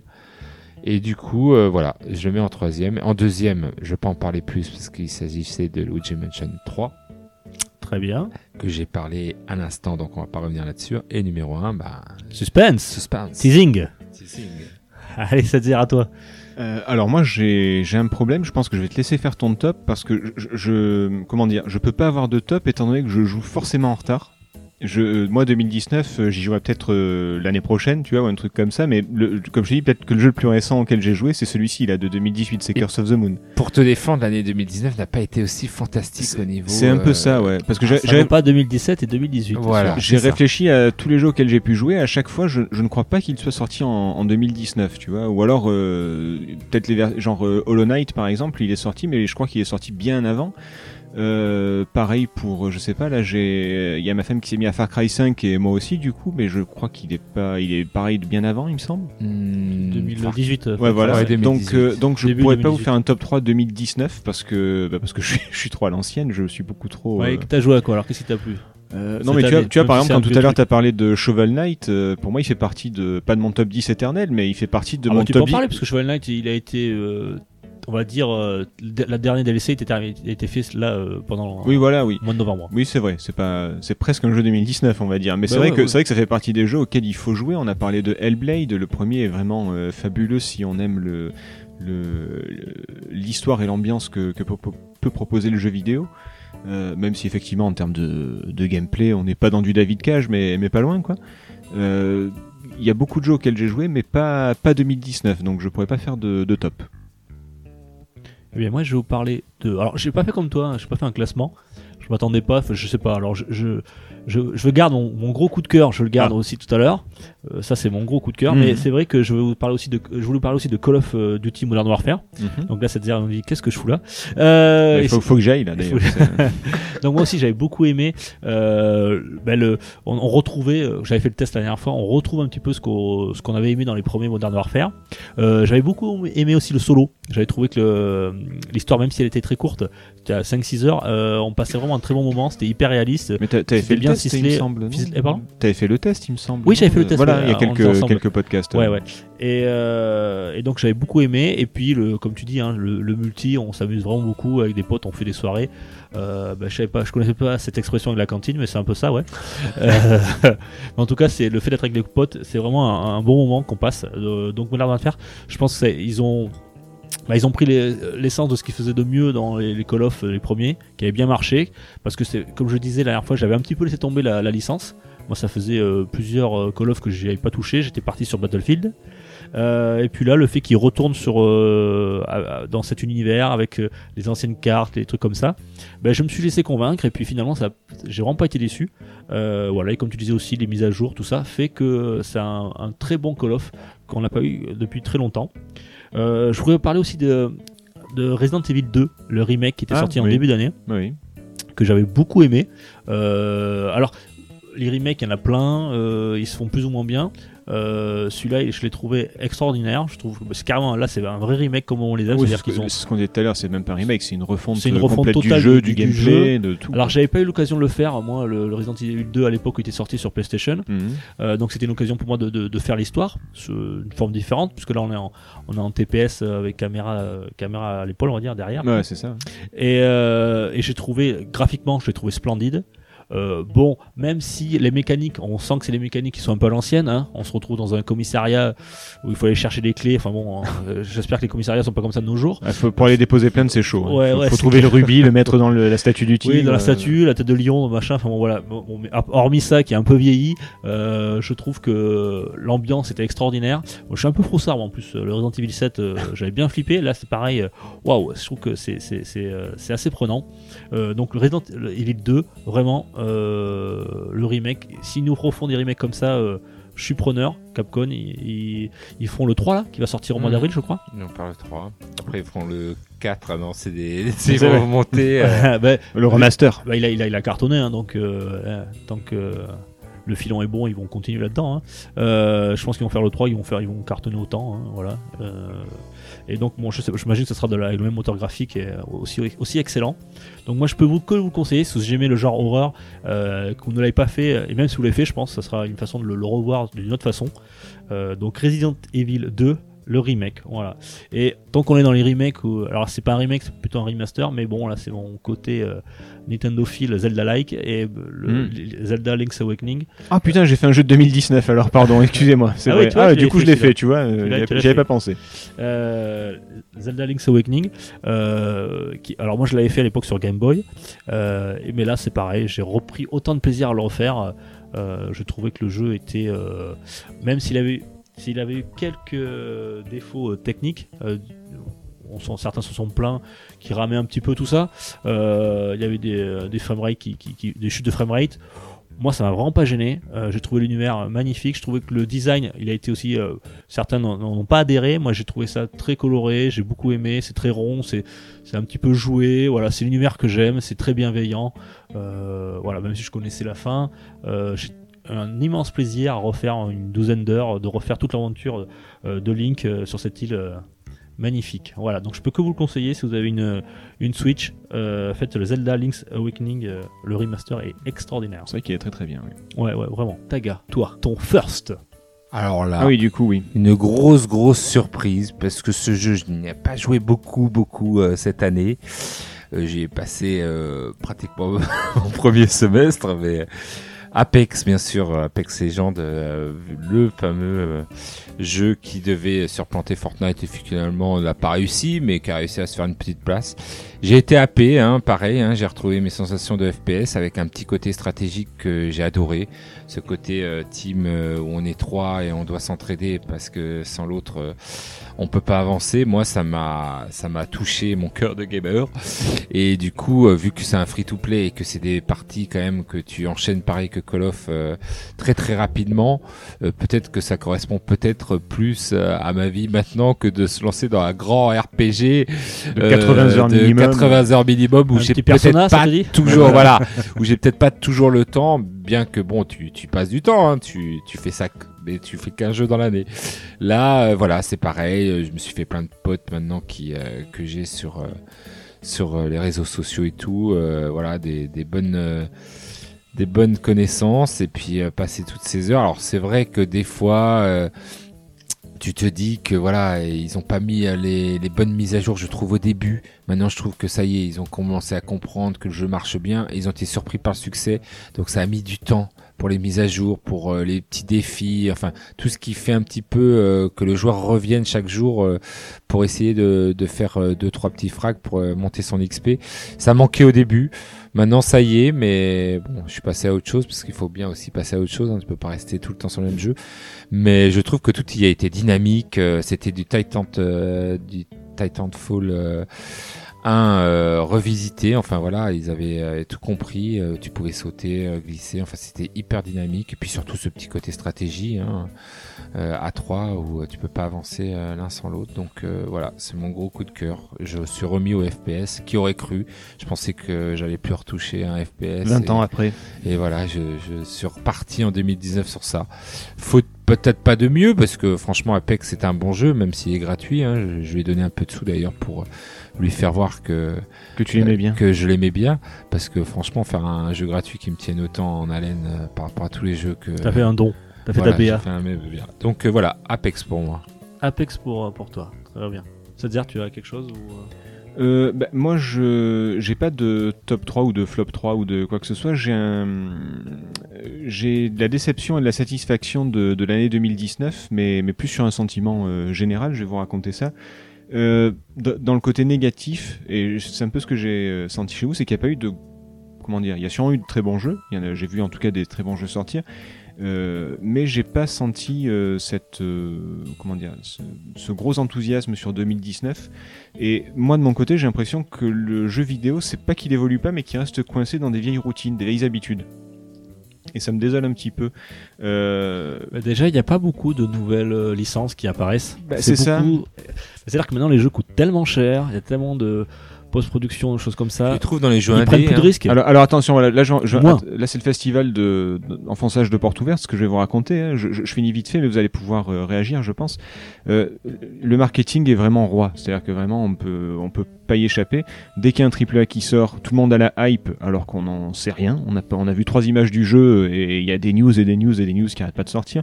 Tout le monde attend la PS5 et la Xbox euh, X série X machin, je sais pas quoi, alors que là, pareil, on sait pas grand-chose dessus. Euh, Nintendo, ils vendent des bouts de carton et des anneaux en plastique. Personne dit rien. Tout le monde dit oh bah c'est cool, euh, hein. Euh, Oui, oui. Esprit sain, oui. corps sain, tout ça. Euh, tout le monde oublie les fausses joies, les mauvaises surprises. Personne prend du recul, tu vois. C'est tout le monde est toujours content de, de ce qui sort, comme si le jeu vidéo était en année zéro tout le temps en fait. On oublie que ce qui s'est passé, c'est ça s'est déjà passé il y a longtemps et que, enfin voilà. Moi je trouve. euh, Je trouve ça un petit peu dommage. moins qu'avant. C'est-à-dire que, justement, comme il disait, l'apparition des jeux mobiles et des free-to-play qui ont pris une grande place, surtout chez les jeunes. Mm, mm. Maintenant, il y a beaucoup de jeunes qui ne jurent que par ça. Euh, justement, euh, ben, ils sont peut-être moins hypés euh, quand il y a une sortie de jeu. Ils attendent un petit peu de voir un retour sur Internet et sur les, les magazines. euh, voilà, c'est plus Ouais, non, mais je, je trouve qu'il y a vraiment ce côté, euh, ce côté, euh, je vais pas dire trop enthousiaste, mais tout le monde, Ouais. tout le monde est content de tout. Par exemple, euh, Death Stranding, vous en avez pas parlé, je crois. Non. Moi, moi j'y ai pas joué, mais j'ai quand même lu quelques tests histoire de me renseigner parce que quand même, je, ça m'intéresse. Euh, et là, c'est catastrophique. C'est-à-dire que tout le monde parle de Kojima, de son génie, de son état d'esprit, du message qu'il veut faire passer, de ce qu'il a mis en place, de l'ambiance et tout. Bref, on parle de plein de trucs sauf du jeu. Personne n'est foutu de me dire si le jeu est bon et s'il vaut le coup. Tu vois ce que je veux dire? Vous voyez ce que je. C'est que. Parce qu'il est très clivant, c'est un jeu qui euh, va, tu vas soit détester, soit adorer. Ouais, mais j'ai. Ouais, coup, ouais, mais euh, il- c'est un test de Kojima que j'ai en disant Voilà. oui, ce, ce gars est un génie, il a réussi à faire des trucs. Ouais, mais le jeu, j'en sais pas plus. Quoi. je pense que les gens qui disent ça, ils veulent essayer de, voilà. Oui, de se donner de l'importance ou de. ouais, euh, c'est comme avoir lu un bon, un bon euh, livre d'un des romanciers à la mode. Ah, tu as lu le dernier, euh, Ouais, voilà. ouais, c'est bah là, c'est un peu pareil. Il faut dire que Kojima, pareil, ce que, voilà. Kojima a fait, c'est du génie. Tu vois, Voilà. et les gars, alors que les gars ont même pas joué au premier Metal Gear sur MSX, tu vois, mais ils connaissent Kojima par cœur, alors qu'ils connaissent pas la moitié de sa carrière. Enfin bref, on dirait que si on aime le jeu vidéo, on doit tout aimer sans réfléchir. Donc euh, du coup, euh, euh, alors c'est un peu mon credo, mais je le maintiens, quoi. C'est que critiquer, c'est pas forcément détester, euh, bien au contraire. Mais ce serait bien d'avoir un regard un peu plus critique sur sur ce qu'on nous sert. C'est ma, ma petite déception. Merci, de... après cette page pessimiste, cette Non, mais c'est mon tour. je mais, vais mais, enchaîner. mais, mais, mais, satisfaction, malgré ça, euh, je trouve que le JV se diversifie énormément quand même, et qu'aujourd'hui c'est quand même une belle époque pour jouer. C'est à une époque où t'avais pas trop le choix, euh, entre vieux, mais il y a des AAA, des indés, du néo-rétro, de la plateforme, de la baston. euh, Il y, a- il y a 30 ans, euh, enfin 20 ans, personne. Tu trouves quand même pas mal de choses, je trouve, dans les jeux. Oui, indés. voilà. Moi, tu, tu, tu as ce que tu as envie finalement de, de trouver et les petites pépites, tu peux ça. les trouver Ça dans les devient jeux un indés. média comme un autre, avec du choix pour tout le monde. Euh, il y a encore euh, 15 ans, euh, personne n'aurait dit que Street Fighter revenait, quoi. Voilà. Et Euh, pourtant, euh, pourtant, il est là, quoi. Donc, euh, tout le monde peut s'intéresser aux jeux vidéo de plein de façons différentes, que ce soit euh, récent, que ce soit rétro. euh, et, du coup, ça reste quand même une belle période pour jouer, je pense. Donc, ça reste quand même euh, positif. Bon, alors moi je vais vous parler de. Alors je vais faire. je vous dirai après mon, jeu préféré de l'année, mais je vais faire une petite aparté sur deux jeux. Et je vais pas vous mentir, il y en a un que j'ai pas fait, mais que tout le monde en parle, on me dit que du bien, donc il faut absolument que je le fasse. C'est Outer Wilds. Euh, alors, il n'est pas sorti en physique, il est sorti sur le PS Store. Ouais, je crois qu'il est disponible aussi, sur le Game Pass euh, Xbox. Mhm. Euh, donc, euh, moi, j'aimerais vraiment le faire. Ce, ce jeu-là, c'est Outer Wilds. À ne pas confondre Oui, avec Outer, Outer Worlds, Worlds. qui, est, qui a presque le même nom, qui sont sortis quasiment en même temps, euh, la même année. Outer Wilds, qui est un jeu indépendant dans lequel on, on va voyager de, de planète en planète, apparemment, et on- à la recherche d'une. de la, on va essayer de comprendre pourquoi la- une civilisation a disparu. D'accord. Et euh, dans ce, alors c'est pas du tout euh, à la No Man's Sky, hein, c'est pas, c'est un univers très fini, euh, très, très assez, assez court quoi, on va dire, hein, ouais, avec quelques planètes. Euh, et on a une durée de vie de 22 minutes, c'est-à-dire qu'à chaque toutes les 22 minutes, on meurt puisqu'il y a une supernova qui explose et euh, et on doit repartir, euh, recontinuer notre enquête tout en conservant notre notre savoir et on, on repart avec comme une sorte de machine à remonter dans le temps. C'est un peu du Majora's Mask, quoi. Sauf qu'au lieu de 3 jours, Voilà. t'as t'as 22 minutes. T'as quoi. 22 C'est- minutes, voilà, et tu essaies de comprendre. Il paraît que les mécaniques sont, sont assez incroyables. Alors moi, j'ai vu des, du gameplay sur, euh, sur euh, sans trop me spoiler, j'ai pas trop regardé longtemps, euh, Mhm. sur YouTube, et ça avait l'air très très intéressant. Je trouvais que c'était assez intelligent. Donc je j'attendais qu'il sorte en boîte, mais apparemment je je guettais, mais vous savez que je suis très attaché au, à la version physique euh, pour plein de raisons. Euh, apparemment, c'est pas à l'heure du jour, donc je crois que je vais devoir euh, acheter mon deuxième jeu. Ça sera le deuxième jeu dans ma vie que j'achète en démat. Euh, J'ai j'ai vu là il y a pas longtemps, ils ont ils- là juste donc, chez, une euh, mention chez- spéciale pour Waterwise, voilà. Je je sais plus chez quel éditeur, ils ont sorti The Bridge en version physique il y a pas longtemps et c'est un jeu sur le que j'ai fini sur 360 il y a je sais pas combien d'années. Donc il est jamais trop tard. Peut-être que d'ici quelques bon. années euh, tu l'auras. Pas la patience, donc euh, je pense que je vais, je vais le, le télécharger sur la, sur la PS4, Outer Wilds. Et aussi un petit cœur, en- bon, ça n'a rien de, de- parce que ce sont des bordelais, mais c'est A Plague Tales que j'avais euh, bien aimé. Alors au Ah début, oui. j'ai- j'avais, euh, euh, j'avais trouvé ça bon, euh, les pre- premières heures, ouais, bon, ça allait, je trouve ça un peu, un peu trop couloir. Et puis finalement, je me suis vachement attaché au personnage et j'ai beaucoup aimé l'histoire. Je trouve que c'était très bien écrit. Euh, voilà, donc A Plague Tales, je peux aussi vous vous conseiller ceux qui l'ont pas fait. Oui, achetez-le parce qu'apparemment il n'a pas eu le, le Le succès. Il a eu un beau succès critique en tout cas. Un beau succès critique, mais malheureusement. Ah ouais, pas un succès commercial euh, ouais, Je pensais, tu apparemment, vois. Innocence, c'est ça, Innocence Ouais. Tale. apparemment, euh, d'après les, les rumeurs bordelaises qui dans les bars de jeux vidéo, Ah oui. il y a des, des gens de, de- qui sont de, d'Asobo Alors c'est vrai qu'on en parle beaucoup en France parce que c'est un studio français. Euh, je suis pas sûr qu'aux États-Unis ou au Japon il y a eu la même. euh, Ouais, peut-être que c'est ça. qu'il voilà. a eu ici. Donc Plague Tales, euh, voilà, je peux que, nous, que vous le conseiller. C'est vraiment, une- euh, il est vraiment très intéressant. Il est beau. euh, il y a une belle histoire euh, et franchement c'est quoi? C'est allez, c'est une quinzaine d'heures, je sais plus. Je crois que j'avais fait ça en une quinzaine d'heures. On les voit pas passer quoi. hein, On a toujours envie d'aller plus loin. Euh, dès qu'un chapitre se termine, on a envie de connaître la suite. C'est vraiment, c'est toujours un peu teasé. cha- Chaque, chaque fin de chapitre, et t'as envie de connaître. Et c'est vraiment très sympa à faire. A Plague Tales, voilà, de chez Asobo. Et puis mon coup de cœur, euh, mon coup de cœur, bah, tu en as parlé tout à l'heure, c'est Luigi's Mansion 3. Euh, vous savez que je suis très attaché à, la- à ma petite Switch. Je pense que c'est le, le support sur lequel j'ai le plus joué cette année. Euh, et ben j'ai vraiment, bah, j'ai adoré. Voilà, on va pas redire tout ce que tu as dit, mais c'est vraiment dans ce sens-là. Je crois qu'il a été unanimement salué par la critique, mais il, il le mérite vraiment. Il a eu un beau succès lui, par contre commercial, lui ça marche du tonnerre. Euh, donc pas besoin d'en faire la pub, mais bon, voilà, c'est pour vous dire euh, mon avis perso. Le Luigi's Mansion 3 était à mon avis, euh, il méritait d'être. euh, Déjà, j'ai pas compris pourquoi dans les Games Awards. Alors après, je sais pas comment ils font leur catégorie. Euh, il, est- ils ont mis Smash Bros à la, en jeu Nintendo à la place de. Ouais, il y a de plus, Luigi's c'est sorti l'année dernière, donc Ouais, je bon. pense que c'est sur une année, euh, voilà, il compte de en décembre en novembre, je décembre. crois, ouais. Bon, je pense qu'il aurait au moins mérité d'être dans cette catégorie-là. Peut-être pas de gagner, mais au moins d'y être. Voilà, donc Luigi's Mansion 3. Voilà. Par contre, j'ai des coups de gueule. Je sais pas si vous en avez vous.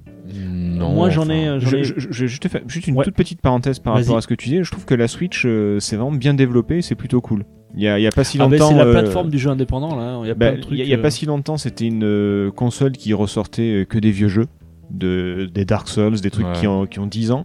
Et là, petit à petit, ils sortent des jeux récents, donc des euh, Sinking City, euh, Il y a des exclus Lovecraft et Chain, compagnie. Il y a pas mal d'exclus, il y a beaucoup de- d'indépendants. il y a- C'est vraiment une plateforme euh, complète. C'est vraiment agréable de l'avoir se développer comme ça parce qu'il n'y a pas si longtemps, c'était pas du tout intéressant. Oui, puis l'échec de la euh, Wii U, ils ont compris qu'ils devaient ouvrir un petit peu plus les Ouais. vannes Ouais, carrément. et que de laisser. Alors, il n'y a pas que du bon hein, sur Switch. Non, euh, non, non, non, bien sûr. On retrouve un petit peu Le les, travers de le syndrome oui avec euh, tous les, les jeux un petit peu euh, faciles à faire, mais euh, quand même. Moi, j'aime pas trop la Switch quand elle essaie de faire de, du PS4 ou du One. Quand je pense à The Witcher 3, Oui, voilà. pour Oui, moi, c'était voilà. pas utile de le faire. Euh, The Witcher 3, euh, alors certes, Ouais, mais sur- si t'as qu'une console comme euh, voilà Ouais, mon frère. Dis- disons que ça euh, permet d'avoir une seule console. C'est Ça, vrai. ça a le mérite d'être là. bon, euh, euh, c'est comme ce que je te disais tout à l'heure. Là, euh, j'ai j'ai acheté Mutant Year Zero, euh, le, le- jeu euh, que je- sur Switch, pensant qu'il serait à peu près euh, parce qu'il a pas l'air très puissant. Enfin voilà, il a pas l'air de trop tirer sur la machine. non, Bah, finalement, Après, c'est peut-être un mauvais portage il, il aussi. est assez hein, dégueulasse. pas- Quoi. Les- Le portage est assez dégueulasse. Et The Witcher, bon, ils ont dû faire plein de concessions pour pouvoir le mettre en, sur la petite Ni- Nintendo. Et bon, pff, très franchement, bon, si vous avez deux consoles, il n'y a, y a pas, y a pas à gérer. Hein. C'est pas. Oui, non, bien sûr. le mode portable et C'est- passer C'est sur une c'est- c'est pas PS4 la console ultime, mais elle se développe beaucoup. C'est c'est plutôt agréable de. Moi, de maintenant, j'ai euh, deux choix qui m'offrent à moi. C'est soit est-ce que je privilégie la portabilité ou je privilégie les, les trophées et les copains aussi parce que euh, j'ai plus de monde sur la compliqué- PS4. Ou grand écran, à plusieurs sur la Voilà, Switch. grand écran. euh, Non, grand écran, moi j'aime bien aussi jouer sur la Switch à grand écran, mais c'est vraiment euh, la portabilité. C'est vrai que Ouais, si envie de jouer. c'est- euh, j'aime bien aussi. ouais. mais Voilà, pardon, je te laisse finir. Non, non, mais alors, Pardon. Euh, moi, mon coup de gueule, alors c'est pas un coup de gueule, c'est c'est un peu une déception. Euh, vous en avez parlé juste avant. C'est Death Stranding. Euh, alors moi, je, l'ai. J'ai fait. Alors j'ai pas fini. Hein, j'ai fait une dizaine d'heures dessus. Euh, au début, j'étais bien pris par l'histoire. J'étais bien hypé par l'histoire. Et puis après, quand les phases de gameplay. Ben, je me suis je me suis un peu ennuyé même si euh, c'est vrai c'est beau même si c'est vrai c'est on retrouve des sensations il y a une certaine solitude qui peut être intéressante dans, le jeu vidéo mais j'ai trouvé que ces phases-là étaient parfois un peu longues et un peu ennuyantes. Alors, je, je- je vais sans doute aller au bout, je vais le finir, je vais essayer de le finir là. Euh, je vais en dire un peu plus, mais pour l'instant, je, je trouve qu'il a une, comme tu disais tout à l'heure, le fait que ce soit peut-être du Kojima, euh, il a une hype, euh, tout le monde l'encense, mais bon, je Bah. trouve qu'il est hyper. euh, Avant de sortir déjà, une cinématique, les gens voulaient l'acheter alors qu'il n'y avait pas de jeu. ouais, il n'y avait pas de jeu. Bon, après, euh, à voir. Je sais qu'il est très clivant, comme tu disais tout à l'heure, Taga. Il est très clivant. mais toi, tu l'as aimé, pas euh euh, moi, j'ai pas joué. Euh, Tu as plus pas que joué ça. Non, non, Non, d'accord. Eh ben, écoutez, si vous y jou- jou- quand vous jouerez, vous me direz ce que vous en avez pensé. Moi, en tout cas, euh, c'est euh, c'est un petit peu une déception. Voilà, je m'attendais à mieux. Euh, je dis pas qu'il est nul, hein. Voilà, mais bon, je dis qu'il est un peu trop. euh, il tourne un peu en rond. Voilà. Marc devait nous en faire le test à la dernière émission, mais euh, ça s'est pas fait. Peut-être qu'il pourra peut-être nous en dire un peu plus la prochaine fois. Je voudrais aussi vous dire un petit truc. Bon, voilà, c'était il y a une polémique. Je sais pas si vous vous rappelez quand Sekiro est sorti sur la difficulté. Euh, voilà, moi je Ah, trouve ça un peu hmm. dommage que bon après euh, chacun son avis. euh, Peut-être que des gens qui me diront mais non il est con, il est connerie là. Euh, moi je trouvais dommage que euh, bah, qu'ils aient pas fait un mode facile entre guillemets euh, dans Sekiro. Ah, bon voilà pour que certes qu'il puisse s'ouvrir à d'autres d'autres d'autres joueurs. Euh, il a été très très punitif. Euh, je sais que Marc nous en avait parlé une fois. euh, il avait abandonné le jeu, même euh, même l'infernal aussi. Donc voilà. Bon après, euh, je sais que quand on arrive à finir ce genre de jeu, on en tire une certaine euh, jouissance. Mais euh, moi, je prends pas trop plaisir à, faire ce jeu. Je- Donc j'étais un peu déçu. Je voulais absolument le faire. Tout le monde, voilà, tous les avis, tout ce que j'ai vu, toutes les critiques m'ont dit oula que c'était pas le genre de jeu pour moi. Bon après tout, si c'est pas un jeu pour moi, je passe. Mais bon, je trouve que c'est dommage. Après, c'est que mon avis euh, compte pour qui peut le plus peut le moins, voilà. Donc pourquoi ne pas ouvrir, faire un genre un mode histoire euh, sans débloquer de trophée, enfin voilà. Et puis euh, moi, puis j'ai- plutôt l'avis contraire, c'est-à-dire que pour moi c'est l'œuvre de quelqu'un. Voilà, c'est une œuvre. C'est voilà. quelqu'un ce qu'on propose. retourne à chaque fois, mais bon après. Bah, euh, Quelqu'un te propose une œuvre, bah, c'est comme si tu disais, bah, il devrait faire Death Stranding avec euh, des vaisseaux spatiaux et des tirs laser, ce serait moins chiant, tu vois. eh oui, d'ailleurs. Mais d'ailleurs, Kojima, si vous nous écoutez. Sais pas s'il m'écoute. Non, mais voilà. j'ai- bien compris que c'était une œuvre, voilà. Donc Ou Resident, ou alors il devrait faire Call of avec des avec du paintball pour que les ce soit pas violent, tu vois, parce que voilà, on peut pas discuter avec cette terre. Non mais c'est une œuvre. Je comprends ce que voilà, tu. Après, je suis l'argument qu'on me retourne à chaque fois. c'est- une œuvre, donc il fait ce qu'il veut. On va pas faire un, un Bah, Picasso en. Bah, c'est surtout que je pense que si ces jeux n'ont pas la difficulté, ils n'ont pas d'intérêt en fait. Oui, non, je dis pas ça. Je, ils ont que ça en fait. Je dis qu'on on peut diminuer un certain degré de difficulté Oui, bien sûr, bien voilà, sûr. pour pouvoir l'ouvrir à d'autres à, à d'autres Mais c'est ce que je te dis, je suis pas, je suis pas sûr Voilà. qu'ils auraient un intérêt quoi. Je sais pas, peut-être euh, bon, c'est vrai, tu as peut-être raison mais en tout cas voilà, c'était il y avait une polémique là-dessus, Oui, je- j'en avais je voulais en- je voulais le dire voilà. Et puis je t'emmerde. Et euh, non mais on est d'accord en plus donc. euh, non, euh, si Black Sad Under the Skin. Alors, tu l'as fait toi, je crois? Je, euh, je l'ai acheté. J'ai acheté un jeu en 2019, mais euh, mais je l'ai pas encore fait non. Alors moi je voulais Euh, l'acheter pour parce que j'adore j'adore euh, la BD. Très très bonne BD. Euh, et j'adore l'univers, euh, jazzy tout ça. Mais alors on m'a le- dit qu'il était buggé à Mais mort. il est buggé à mort et alors je suis allé encore sur des forums et il est encore injouable et il y a des patchs qui arrivent pas et qui sont très longs à sortir. Ils sont déjà au deuxième patch et ça n'a pas corrigé la moitié des bugs. Ah. Euh, et donc voilà, c'était alors c'est pas contre Black Sad mais c'est contre beaucoup de jeux, de plus en plus, Mm. qui sortent à moitié finis. Voilà, alors j'ai l'impression que maintenant, on s'en- s'en- C'est vrai que Call of fait partie de nos, nos tops, mais euh, il nous a fait plus. souffrir Lequel? au niveau de Call Call, of. of. Oui. Euh, Ah, voilà, si on n'a jour, pas euh, la fibre, c'est même pas la peine de, de lâcher ce jeu. Je, je le dis très clairement, avec toutes les mises à jour, euh, C'est vrai que c'est très très long. et C'est très long, et plus- deux fois 58 gigas. euh. Euh, non, mais voilà, c'est de plus en plus si on s'y habitue malheureusement euh, à des jeux qui sont. euh, C'est un héritage du PC, ça. hein. Ouais. Ah, Il y a une époque, on disait que un jeu PC qui a plus de bugs, c'est un jeu qui est obsolète. non, mais c'est vrai. C'est il est fini, il a 10 ans de retard. voilà, c'est- qu'il a 10 ans de retard, c'est bon. Voilà, donc est- c'était mon gros coup de gueule. C'est vrai que c'est dommage, ouais. Donc euh, voilà, c'est un peu énervant. Donc, euh, donc je l'achète pas, Black Sad.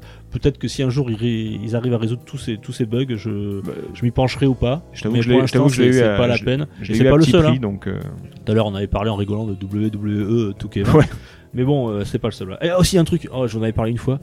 Euh, ne- J'ai craqué, la fibre nostalgique a- m'a fait avoir Bubble Bubble for Friends, le Bubble Bubble numéro 4. Ouais. Ah oui. Je l'ai acheté. Alors Ne l'achetez pas. C'est une merde infâme. D'accord. Voilà, voilà, je- Merci la nostalgie.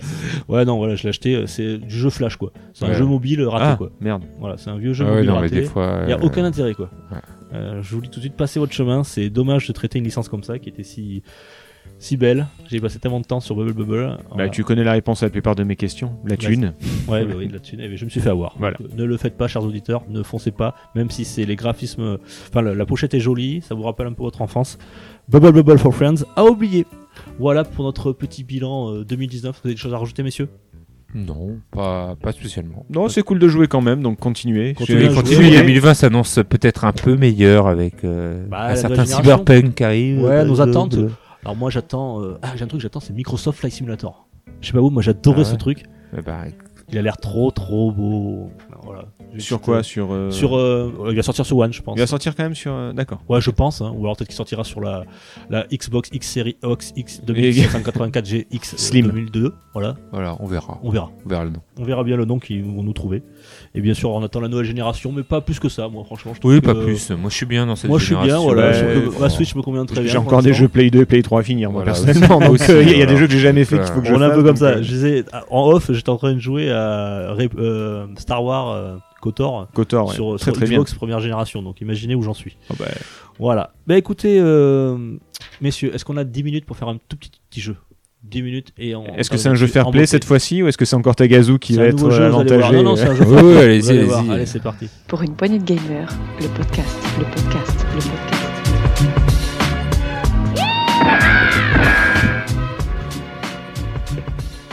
Allez, je fais vite. C'est un nouveau jeu. Ça s'appelle La critique est sans style. Donc, j'ai récupéré des critiques de jeux euh, de de- d'amateurs, comme Ouais. vous un petit peu, Ouais. euh, qui laissent leur avis sur les sites de, de Oh, jeux vidéo. putain. Donc, ce sont des vrais avis. Parfois, alors j'ai un petit peu modifié parfois pour, pour cacher le nom du jeu. Parce Ah, il faut trouver le jeu. Et rien qu'en lisant la critique, il faut que vous retrouviez le jeu. Ah, c'est Allez, rigolo C'est ça. parti. Oui, Ça ça, peut marche être rigolo. Allez, on y va. Alors, euh, bien sûr, j'ai plutôt pris des trolls. Hein, vous voulez pas hein, C'est Voilà. surtout des gens qui ont mis des 0 et des 5. C'est plus rigolo qu'un mec qui Oui, voit, c'est génial oui, et magnifique. Mais, mais ça ne, ne veut rien dire en la valeur du jeu. On est bien d'accord. Hein, c'est pas notre avis. C'est pas sûr, c'est pas sûr. Ça, ça peut parfois, mais en tout cas, voilà. Ça ne, On peut dire si on est d'accord à la fin ou pas si tu veux. C'est honteux. Un bon petit jeu indé, une honte pour une licence comme la sienne, hyper moche, bug qui empêche l'avancée, lag comme un chien et une narration en gruyère. Un jeu pas ouf, c'est aberrant que les gens lui pardonnent tout, rien ne va, même en dehors du jeu, à prendre d'occasion sans attendre à une tuerie. Oulala, la recette s'enlise, aucune originalité, pas de charisme de perso, les dialogues en mode pipi caca, en tue, en voilà, toujours les mêmes splash screen et, les re- et des représentations des boss, bref, j'ai réussi à me faire chier comme jamais sur cette licence. Il y avait déjà eu des signes avant coureur avec The Pre-Sequel, je suis absolument plus fan de cette Ah, série. Borderland. Préséquel, euh, c'est Borderland 3, pardon. Très bien, oui, alors c'est- je pourrais pr- préciser, ce sont que des jeux 2019. Ouais, On ouais. fait la récap 2019. D'accord. Borderlands 3, très bien. Ah, Humour pipi caca, j'ai pas tilté. pourtant. Humour pipi caca, C'est euh, évident. Bah, c'est évident. Jeu suivant. Eh ben, comment dire ça? Ça pique un peu les yeux. Ça se voit que c'est un jeu console porté sur PC. J'avais l'impression de jouer à un émulateur PC PS4. Le jeu est trop dur Non, mais c'est bien la première fois que je me prends une flèche dans le dos pendant que je parle à, à- à un PNJ. Ça, c'est pas de la difficulté, c'est du n'importe nawak. Je veux plus de, je veux plus, je veux plus. Alors je le vous lis dans le texte. Hein, euh, je peux plus de mourir en boucle 100 à 200 fois sur les boss. Tant qu'il y aura de modes plus faciles, je laisse la note de 0. Oui, je rage et c'est légitime. Sekiro. Shadows Die Twice. Sekiro Shadow Die Twice. Zéro, parce que c'est du 30 FPS et qu'en 2019, jamais je n'aurais pensé possible qu'un jeu de course puisse ne pas sortir en 60 FPS. Suis C'est juste jeu inacceptable. J'attendais énormément ce jeu. Motorsport. For- Forza, Non, euh, j'ai jamais été aussi déçu de ma vie par un jeu, par un jeu vidéo. c'est pas Je l'ai- Horizon alors Tellement pas vu venir le coup du 30 FPS, je trouve ça scandaleux. Il y a pas un Wipeout qui est Et sorti plus un- Point pour l'idée du remake. Et je suis sympa. Ce genre de jeu m'a toujours ennuyé de toute façon. Oui, les graphismes et les circuits sont super beaux. Bah, niveau qualité, je vois, euh, je vois que ça perso. Je m'éclate bien plus devant un on-rush que devant ce genre de jeu de cartes. De cartes Mario Kart Non, jeu de cartes, remake 2019. Ah, euh, Sonic. Non, Ah, pas le Crash Team Racing Crash, Crash, euh, Le Crash Bandicoot. Crash Bandicoot, de- euh, voilà. Euh, difficile de noter un jeu comme ce. Branlé là, c'est zer. Eh, eh, eh, Là, c'est honteux. Là, là, c'est honteux. Difficile de noter un jeu comme celui-ci. On, on sent la névrose d'un esprit torturé qui a pendu l'œuvre. C'est foutraque, psychologiquement perturbé. L'idée est bonne. La Death Stranding. Ouais, ce que j'allais dire. Voilà, la Stranding. c'est- Mais, dans les faits, ça manque d'audace et de tous les efforts sont anéantis parce que nous sommes dans un même building du début à la fin. Pardon, je me suis trompé, c'est pas des Stranding. Ah. Avec globalement toujours les mêmes décors gris, terne, maussade, dégueulasse. Je n'ai pas été transcendé par la direction artistique. artistique. Nier Les Les combats euh, contre Euh. les boss ou mini-boss sont brouillons, bordéliques à souhait. Échec total de la synchronisation labiale. Ah, c'est pas le sur Switch celui que t'as fait là, Astral Non, Chain, je sais redondant, Ah. monde figé, animation de donzelle à chier, dirigiste, rigide, heureusement joli sous ma 2080. Bref, il n'a pas grand chose pour lui en ce- de ce jeu-là. Ras-le-bol des jeux consoles sur PC, ras-le-bol. Le mec il a mis zéro. Euh, un jeu dans un même C'est un jeu. BioWare, je crois. Euh, hum, The Surge. Non, alors j'ai dit une connerie, c'est pas BioWare, c'est Control. Ah, je connais pas. Control. C'est- C'est Control, c'est pas BioWare Ouais. qui... Ceux de Max Payne. Oui, Max Payne, ouais. Euh, c'est Remedy. Max Payne. Remedy. Remedy, pardon, excusez-moi. Allez, je m'applaudis. Merci. Et euh, Alan Wake, il me semble. Oui. Très très Voilà. bon Alan Wake. Rétro, mais. Comment peut-on mettre un 18 à un jeu sans aucune identité? Il serait sorti en 2007, peut-être, mais là, franchement, j'ai l'impression d'avoir fini un jeu lambda, sans plus, comme, comme un Far Cry, etc., etc. Scénario oubliable, jeu sans saveur, comme tous les, les FPS TPS à pompe à fric. Je l'ai fini, c'était sympa, mais ça ne vaut vraiment pas un 18. Encore une fois, ça prouve que c'est un journaliste de misère, euh, sont loin d'être impartial. 3 sur 20. Je vais- euh, L'autre il rajoute Je viens juste de remonter la note car des fanboys Sony se sont camouflés ici pour en faire. euh, Gears of War. faire. Ouais, très bien, Gears of War. Le 5. Pour en faire les gamins. Pour y avoir joué 4, jours de suite. C'est une bonne cuvée. Le quatrième était moins bon, mais là ils ont rectifié le tir. Voilà. Dès qu'il y a un concours de beats, euh, Euh, Microsoft, Sony. Microsoft, Sony. Ouais, c'est clair. Les. euh, pardon. Ce qui est le plus embêtant ici, ce sont les personnes qui appliquent une très bonne note sur ce jeu. Simplement pour se sentir plus intelligentes que la moyenne. Comme quoi, il faudrait posséder un QI élevé pour apprécier ce Death jeu. Stranding. Death Stranding. Death Stranding, là, c'est le Ah, bon. voilà, j'attendais celui-là. J'ai dit depuis tout à l'heure. Mort de rire, au moins, ça ouais, seule l'élite peut comprendre et appréhender la profondeur d'une telle subtilité C'est artistique. comme on disait. Alors oui, il y a une recherche scénaristique intéressante et du gros job réalisé pour euh, l'acting. Mais à part ça, bah c'est juste, euh, bah j'ai juste pas envie d'allumer ma console pour y jouer. Je pourrais comparer ce jeu à, à- à cette œuvre, un carré blanc sur un fond blanc, un soi-disant chef-d'œuvre dont l'originalité se noie dans son propre ennui. Waouh. On l'applaudit. C'est limite, euh, limite. Oh, je vais me faire tatouer ça. C'est vrai, ça c'est plutôt pour Tagazu. C'est vraiment triste de voir une franchise avec un potentiel aussi énorme s'enliser de la sorte dans la médiocrité. Surtout quand il- à côté il y a des franchises bien moins connues qui font beaucoup mieux, avec des moyens considérablement inférieurs. Smash. Non, Je, Je pense totalement dire, à mais- Dragon Quest. Bref, ce jeu fut pour moi une terrible déception. Je suis en possession, alors ça, ça note. Je suis en possession du jeu depuis mercredi.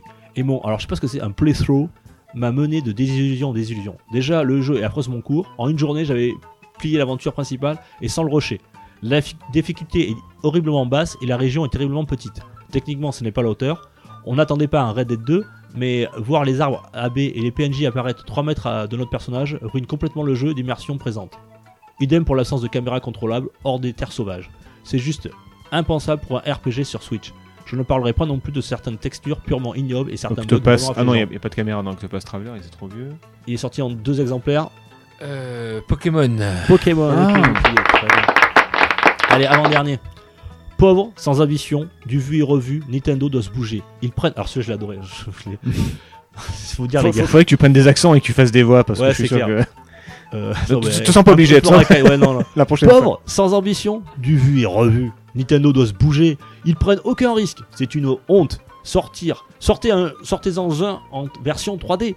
Nintendo va droit dans le mur. Ça devient chaud pour eux. Chaud pour eux.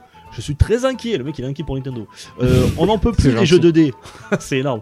On n'en peut plus. Un Dragon- bon petit Dragon jeu, mais alors Quest, cette euh. musique insupportable. Niveau gameplay, rien à redire. Mario Maker Après, Non, rejouabilité ok pour chercher tous les, su- tous les objets. Décor en carton bien réalisé, mais bon, c'est du carton quoi. Ah, Yoshi, Labo. ou- Yoshi, très bien. Yoshi Craft, euh, je sais pas quoi. Willy- Willy Yoshi Wacky World, World. Craft- Crafted Et le World. mec il t'arrive là-dessus. Et puis cette musique. Le challenge est un peu plus élevé que dans l'opus précédent, mais, on, s- mais si on ne meurt pas beaucoup.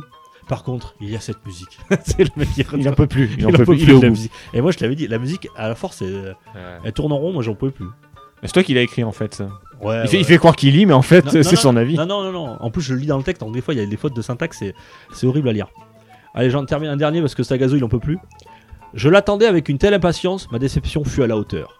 Le personnage principal a le charisme d'une huître chaude. Le jeu est archi buggé. Tu passes ton temps à détruire la faune et la flore autour de toi. Pas mal pour, entre guillemets, une religion qui prône le respect et l'osmose avec la nature. Bref, je passe. Je pensais avoir acheté un jeu où l'on incarne un titan, un super-héros. Je me retrouve à, à faire le Lara Croft ou le Nathan Drake, mais sans le talent de ces jeux. God of War? Non, Non, il est pas sorti. euh, en 2019. Et puis faire un jeu au combat type Dark Souls pour une telle licence familiale, certains vont être désagréablement surpris. Merci. Ben, Star Wars euh, Jedi, Jedi euh, Fallen. Ah. Bravo. Je finis bien, je finis C'est bien. vrai, c'est vrai, c'est gagné. Bon, ben merci messieurs pour ce, ce nouvel épisode de. On avait une quelques génies de la littérature là. C'était. Ah oui, mais là, c'était sympa. Je pense que la semaine prochaine, ils vont prendre nos places, euh, enfin le mois prochain bah, je pense qu'il faut les inviter. Les Ah oui, il est inviter. pas mal celui-là, avec une huître, une huître, le, le- attends, d'une Charisme, chaude. charisme d'une huître chaude. C'est vrai qu'en même temps, le perso, il est pas, il est pas. Moi, j'aime pas, je pas le blairer quoi. Il a une drôle de tête. Il a une drôle de tête. ouais. Bon, ben merci messieurs. On Ah, se mais, redit euh, à à dans un mois. Ah, dans un mois alors. Ah, dans un mois, et puis euh, j'ai passé euh, de. Encore euh, de Pas bonne année, bonne euh, rentrée pour bon plaisir vidéoludique comme je voilà. dis. Ouais, de bons jeux. ouais. De Bonne bons année jeux, à tous. surtout. Je vous fais de gros, gros, gros bisous, et je vous dis à... au mois prochain, au mois de février. À très bientôt. Ouais, à bisous, très bisous. bientôt. Ciao. Pour une poignée de gamers, le podcast, le podcast, le podcast.